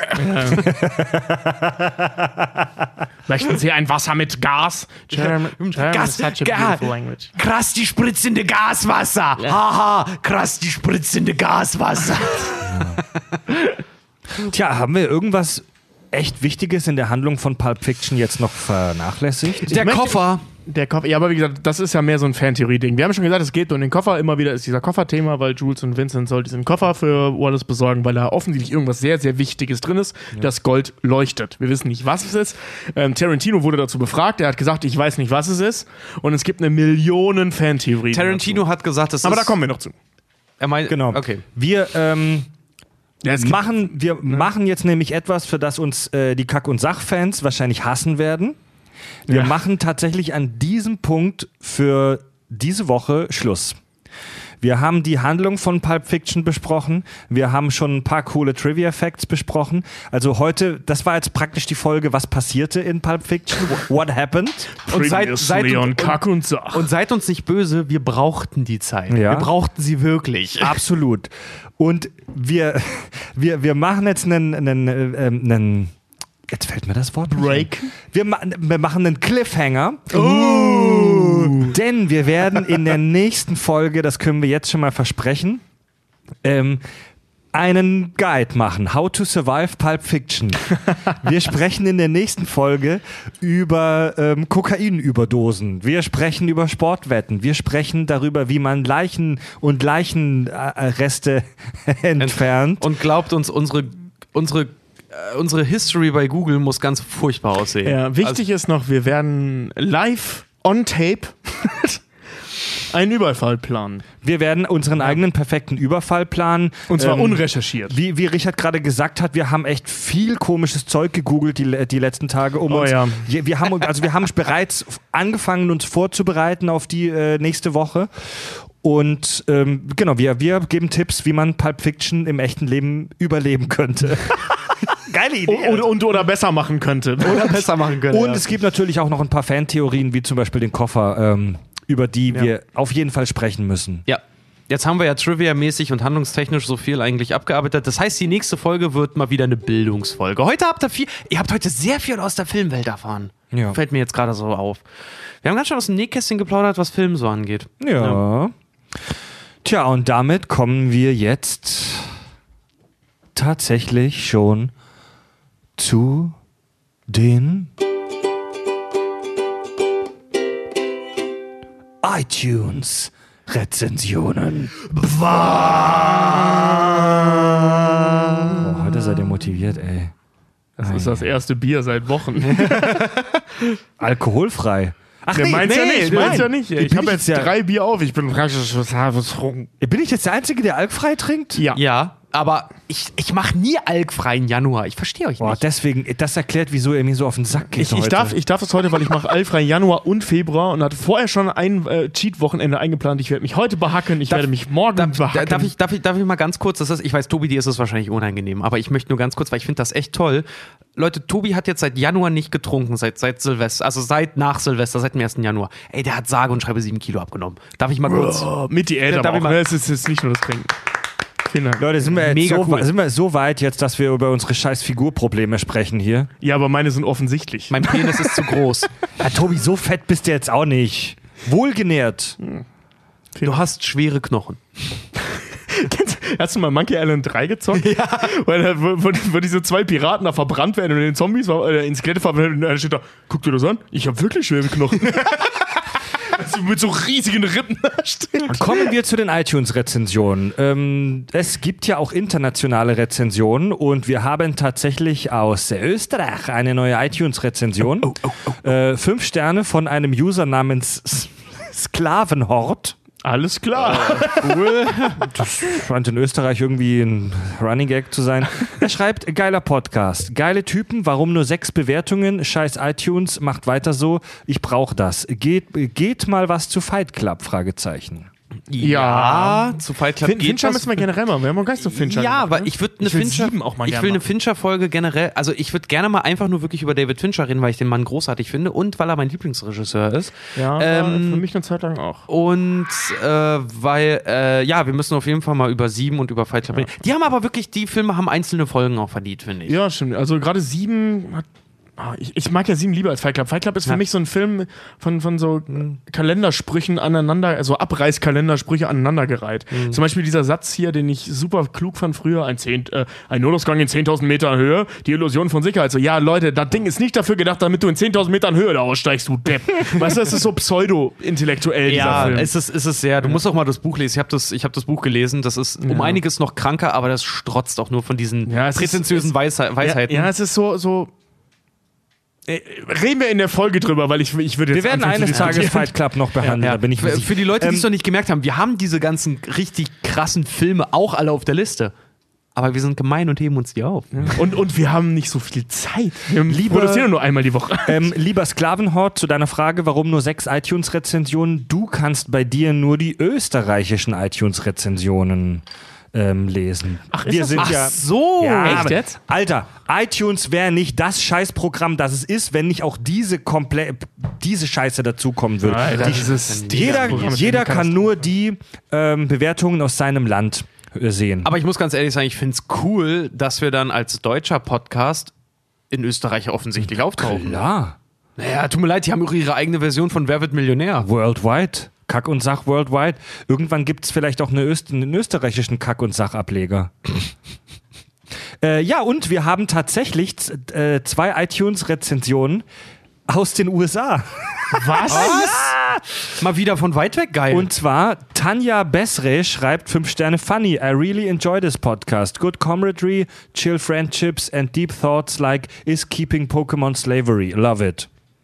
Ernsthaft? Ja. Mega. Und ist, ist die Amerikanerin oder äh, die wird bestimmt Deutsch sprechen, wenn die uns hört, Alter. Ja, vielleicht so Schülerin oder Ja. ehemalige. Oder also dass, dass Studentin sie oder früher so. mal. Äh, äh, Ja. ja. oder. Ja, genau, Oder Studentin oder- Ey, sowas, Ihr ja. werdet es Mega nicht cool. glauben, aber es gibt sehr viele Deutsche, die in den USA leben. Well, well, Ja, sonst hätte sie auf Deutsch geschrieben. Weißt du? Also. well, so. Ja. äh, Das ist ja wenn, krass. äh, now that I heard this, well then, äh, thank you very much. Thank you. Thank you very, Thank very you. much. We will continue our work. Und wir haben noch eine zweite äh, US-iTunes-Rezension und Ja. zwar von einem User namens And Yet Another Taken Nickname. Fünf Sterne. Ich habe früher, wenn Das gut, das ich gut. früher, wenn ich einen Charakter bei WoW oder bei Diablo gemacht habe, habe ich tatsächlich mal, ich habe sechs Charaktere nur aus der Zutatenliste von meinem Pudding vom Schreibtisch gemacht. Wie? Und dann hast du, dann hast, dann hast, dann hast du mi- mit Methylisothiazolinon das Spiel durchgemacht oder das was? war dann Mesoil. Und der war cool, das war ein Magierelf. Gut, ähm, and yet another taken nickname schreibt, richtig gut, habe komplett alle Folgen gehört, trotzdem kann ich irgendwie nur Fred zuverlässig einer Stimme zuordnen. Bei Tino und Reinhard klappt es irgendwie auch nach 60 Folgen noch nicht komisch, macht weiter so. Finde ich komisch, also ich finde, Klingt doch jetzt nicht so gleich. also Ich finde ich auch nicht. Also ich persönlich finde ja, dass ihr super unterschiedliche Stimmen habt, aber ich habe auch ein Gesicht dazu. Ich bin mir nicht sicher. Pass auf, wir machen jetzt mal Folgendes. Für die Hörer, die vielleicht frisch dabei sind oder die vielleicht Audiolegastheniker sind, ähm, sag Tobi, du jetzt mal ein paar Mal deinen Namen, damit man dich zuordnen kann. Tobi. Tobi. Tobi, Tobi, äh, Tobi, Tobi, Tobi, Tobi, Tobi. Richard? Ja, top das. Ihr hört die leichte Verzweiflung und die alles aus der Stimme, jetzt kommt meins. Ähm, Richard. Richard? Richard. Richard. Richard. Richard. Also ich finde das. Richard. Rich, riecht hart. Richard. Also ich, äh, ja, schreibt uns mal, äh, liebe Hörer, könnt ihr Tino und Reinhard zuverlässig voneinander ähm, Lass den Scheiß, sowas setzt sich durch, Das Mann. finde ich, das find ich witzig. Mit mir am Kack-und-Sachtisch Tino und Reinhard. Gut, damit kommen wir zum Hörerfeedback.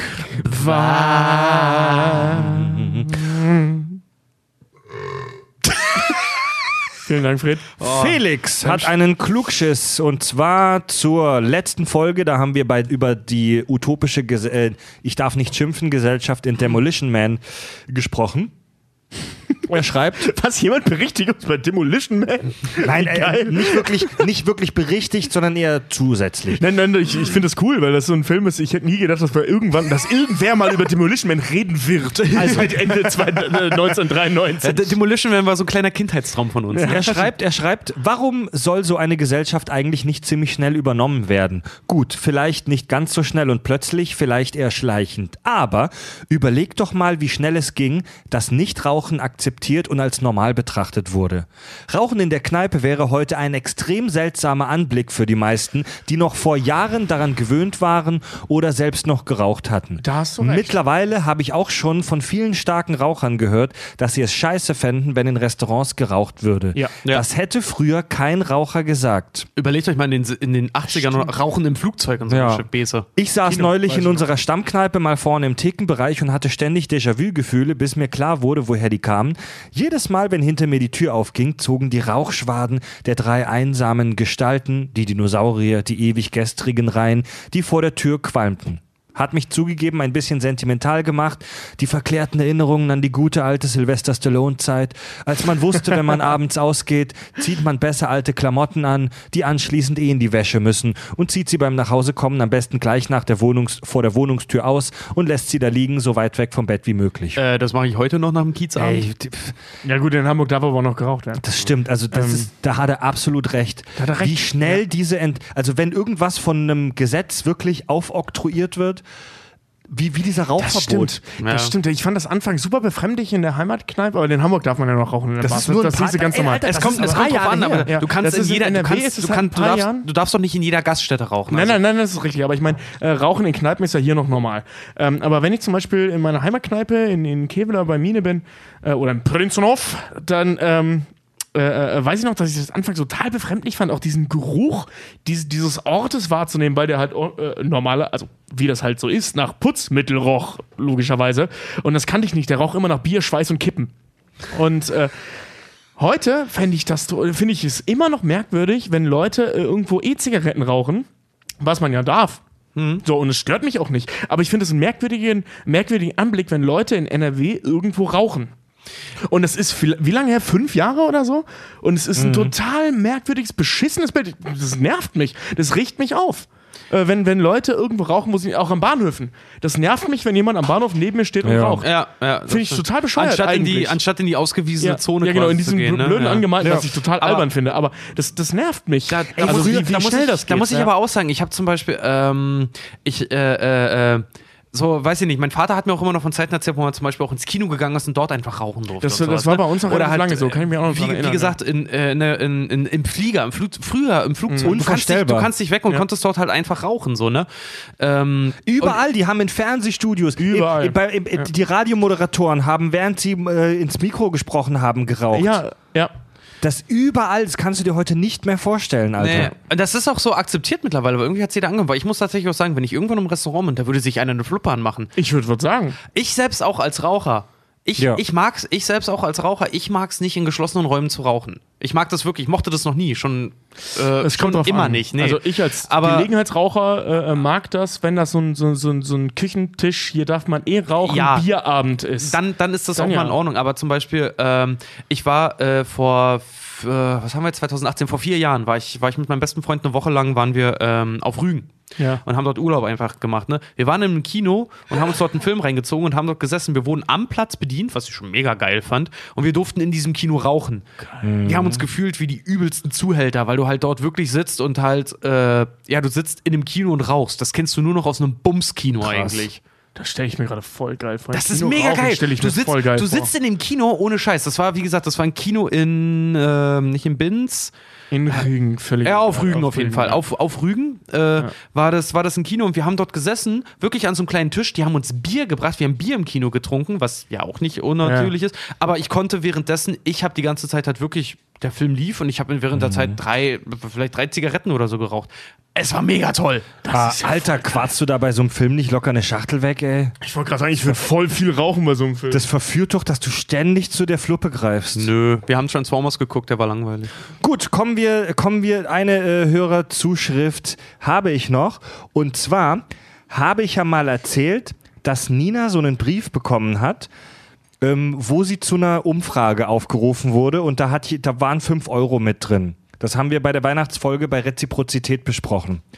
Ähm, und dass Nina ein super komisches Gefühl hatte, weil diese 5 Euro da mit drin waren. Nina, erinnerst du dich? Ich fühlte mich bedrängt. Und äh, jetzt hat uns ein Hörer geschrieben, Trott Wieso heißt er. Er schreibt, behalte das Geld einfach. Geld ist Geld. Vielleicht kann es eine Studie sein, äh, wie viel Prozent das ausfüllen, bla bla, aber es kann auch sein, das äh, dazu zu animieren. Wie dem auch sei, ich habe in einem MAFO-Feld Dienstleister als Projektleiter gearbeitet, was auch immer das ist. Das sind die Typen, die sich damit beschäftigen, nur die Umfragen einzuholen. Und dort haben wir für über 13 verschiedene Institute Umfragen durchgeführt. Hauptsächlich telefonisch oder face-to-face. Da war eine Entschädigung in Form von Geld, Gutscheinen etc. nichts Seltenes. Das ist oft von Auftraggebern der Studie abhängig, wie viel Cash der blättert oder auch von der Art der Studie. Zum Beispiel medizinische Umfragen sind super schwer zu realisieren aus drei Gründen. Erstens, es gibt nicht so wahnsinnig viele Ärzte. Zweitens, die haben keine Zeit oder sind oft erschöpft. Drittens, die Umfragen dauern lange. Bei der letzten Arztstudie war die Telefonumfrage circa 50 Minuten lang. Echt brutale Scheiße. Als Dank gab es aber 100 Euro und man konnte das in Teilen durchführen. Generell gilt also, schwer erreichbare Zielgruppen haben mehr, sage ich mal, Wiedergutmachung. Ja, dass du Wow. eine kleine Belohnung kriegst, dass du überhaupt mitmachst. Ich bin mal auf der Straße hier in Hamburg, in der Mönckebergstraße angesprochen worden mit meinem Bruder, ähm, was ein gutes Timing war, weil wir hatten beide keine Kohle, aber Durst. Und ähm, sind dann von Leuten angesprochen worden, ob wir nicht Bock hätten, für einen Zehner in so einen gestellten Supermarkt einfach durchzulaufen für so eine Marketingstudie, ähm, um zu gucken, wie irgendwas funktioniert. Da sind wir ähm, durch so ein, die haben oben in der Mönckebergstraße in so einem Büroraum ähm, so einen Supermarkt eingerichtet, so, also mit leeren Kartons einfach. Ähm, und wir sollten da durchgehen und so eine Liste an Sachen, ich weiß nicht mehr, was es war, irgendeine Liste an Sachen kaufen ähm, wie wir das gerne hätten, also von welcher Marke dann halt eben. Ne? Ah. Und das haben wir dann gemacht und haben dafür 20 Euro gekriegt und konnten wieder gehen. Das Ganze hat eine Viertelstunde gedauert und wir hatten jeder 20 Euro in der Tasche. Geil. Also das, das war eine ziemlich coole Aktion. Ich bin in der Mönckebergstraße mal ange, angequatscht worden. Da ging es damals um äh, hier Zigaretten ohne Zusätze. Und da wurde mir auch angeboten, ich kann jetzt eine Zigarette ohne Zusatz rauchen, krieg dazu einen Kaffee. Da musste ich einen kleinen Fragebogen ausfüllen und dann habe ich tatsächlich eine, ich habe eine Stange Zigaretten bekommen als Dankeschön. Ja, voll geil. Ja, ich dachte so. Also, äh, äh, aus Sicht eines Arztes nicht saugeil, aber, aber dein Geldbeutel hat sich wahrscheinlich gefreut. Ja, es klingt immer so, als würde ich so, so stark, so ein Starkraucher sein. Nee, ich rauche tatsächlich eine Schachtel Zigaretten vielleicht in der Woche. Ja, ja, äh, ja, aber trotzdem. Ne? Echt? Krass. Ich rauche sehr wenig. Wirklich auch so unter der Woche, wenn ich Homeoffice habe oder so, dann habe ich vielleicht ein oder zwei Zigaretten. Weil ich bin, ich bin so ein, ich weiß, das ist so inflationär geworden, aber ich bin tatsächlich ein Genussraucher. Rauchen ist auch einfach uncool mittlerweile. Ja, mega. Ja. Ich rauche Leider halt schon. eigentlich nur noch, wenn ich trinke und auch nur noch dann, äh, äh, wenn, wenn ich darf. Also immer. Ich will das jetzt noch mehr einschränken dieses Jahr. Ich bin, ich, ich bin Sozialkatalysatorraucher. Ich rauche, wenn ich betrunken bin, auf Partys und Ja. ich rauche manchmal, wenn Kollegen vor der Tür stehen und ich zufällig vorbeigehe. Aber ich bin, ich, ich bin keiner, der sich irgendwie alleine wohin ste steht und raucht. Nina, Nina war früher, meine Freundin Nina war starke Raucherin, jahrelang. Ja, doch, die hat, doch, die Nina, hat, du hast schon die hat geraucht. vorm Frühstück, hat die echt schon drei, vier Kippen geraucht. Am Waschbecken, im Bad, also richtig assi. Also richtig asselig. Da stand bei ihr, früher stand der, der, der Aschenbecher neben dem Wasserhahn im Bad, super asozial, ganz Ey, ehrlich. Ganz ehrlich, habe ich eine Zeit lang auch gemacht. Und- ich habe auch sehr, sehr viel geraucht, bis ich und aufgehört habe. hat dann am, hat am 1. Januar 2017 gesagt, so, Feierabend, Schluss und hat seither nicht mehr geraucht und ist rauchfrei. Ah, also Ich habe auch, ich habe äh, im am 6. November 2017 aufgehört. Ich habe auch so unfassbar viel geraucht vorher, dass ich halt nach meinem Geburtstag, ich habe am 6. meinen Geburtstag gefeiert und gesagt, ich kann nicht mehr. Und seit jetzt seit einem halben Jahr oder so rauche ich halt wieder so so Gelegenheit. Und das ist cool. Ja, aber, ähm, aber vom Heroin komme ich leider irgendwie nicht weg. Nee, das ist aber auch voll geil. Ja. Das macht doch viel zu viel Spaß. Ey, Außerdem- sag mal, machen wir gerade, sagen wir wirklich gerade, dass Heroin geil ist, Leute? Gut, Leute. Äh, ja, da, da, darüber sprechen wir dann in der nächsten Folge. How to Survive Pulp Fiction. Ähm, wir machen Feierabend. Tobi, Richard, Tino, Reinhard, Richbert Und Nina. sagen Tschüss. Verdammt, habe ich gesagt. Verdammt.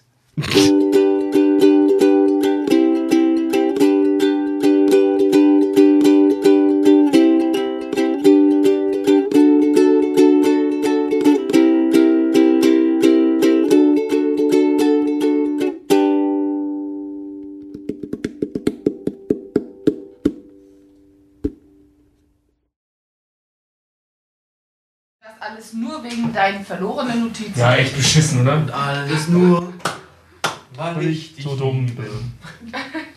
Und mein Pier, Papier zu durch die Gegend schmeißt. Vielleicht findet ja ein Fan den Zettel. Hebt ihn auf, Natürlich zweimal, wie so eine Flasche. zweimal, zweimal ratifiziert und von Tobi unterschrieben.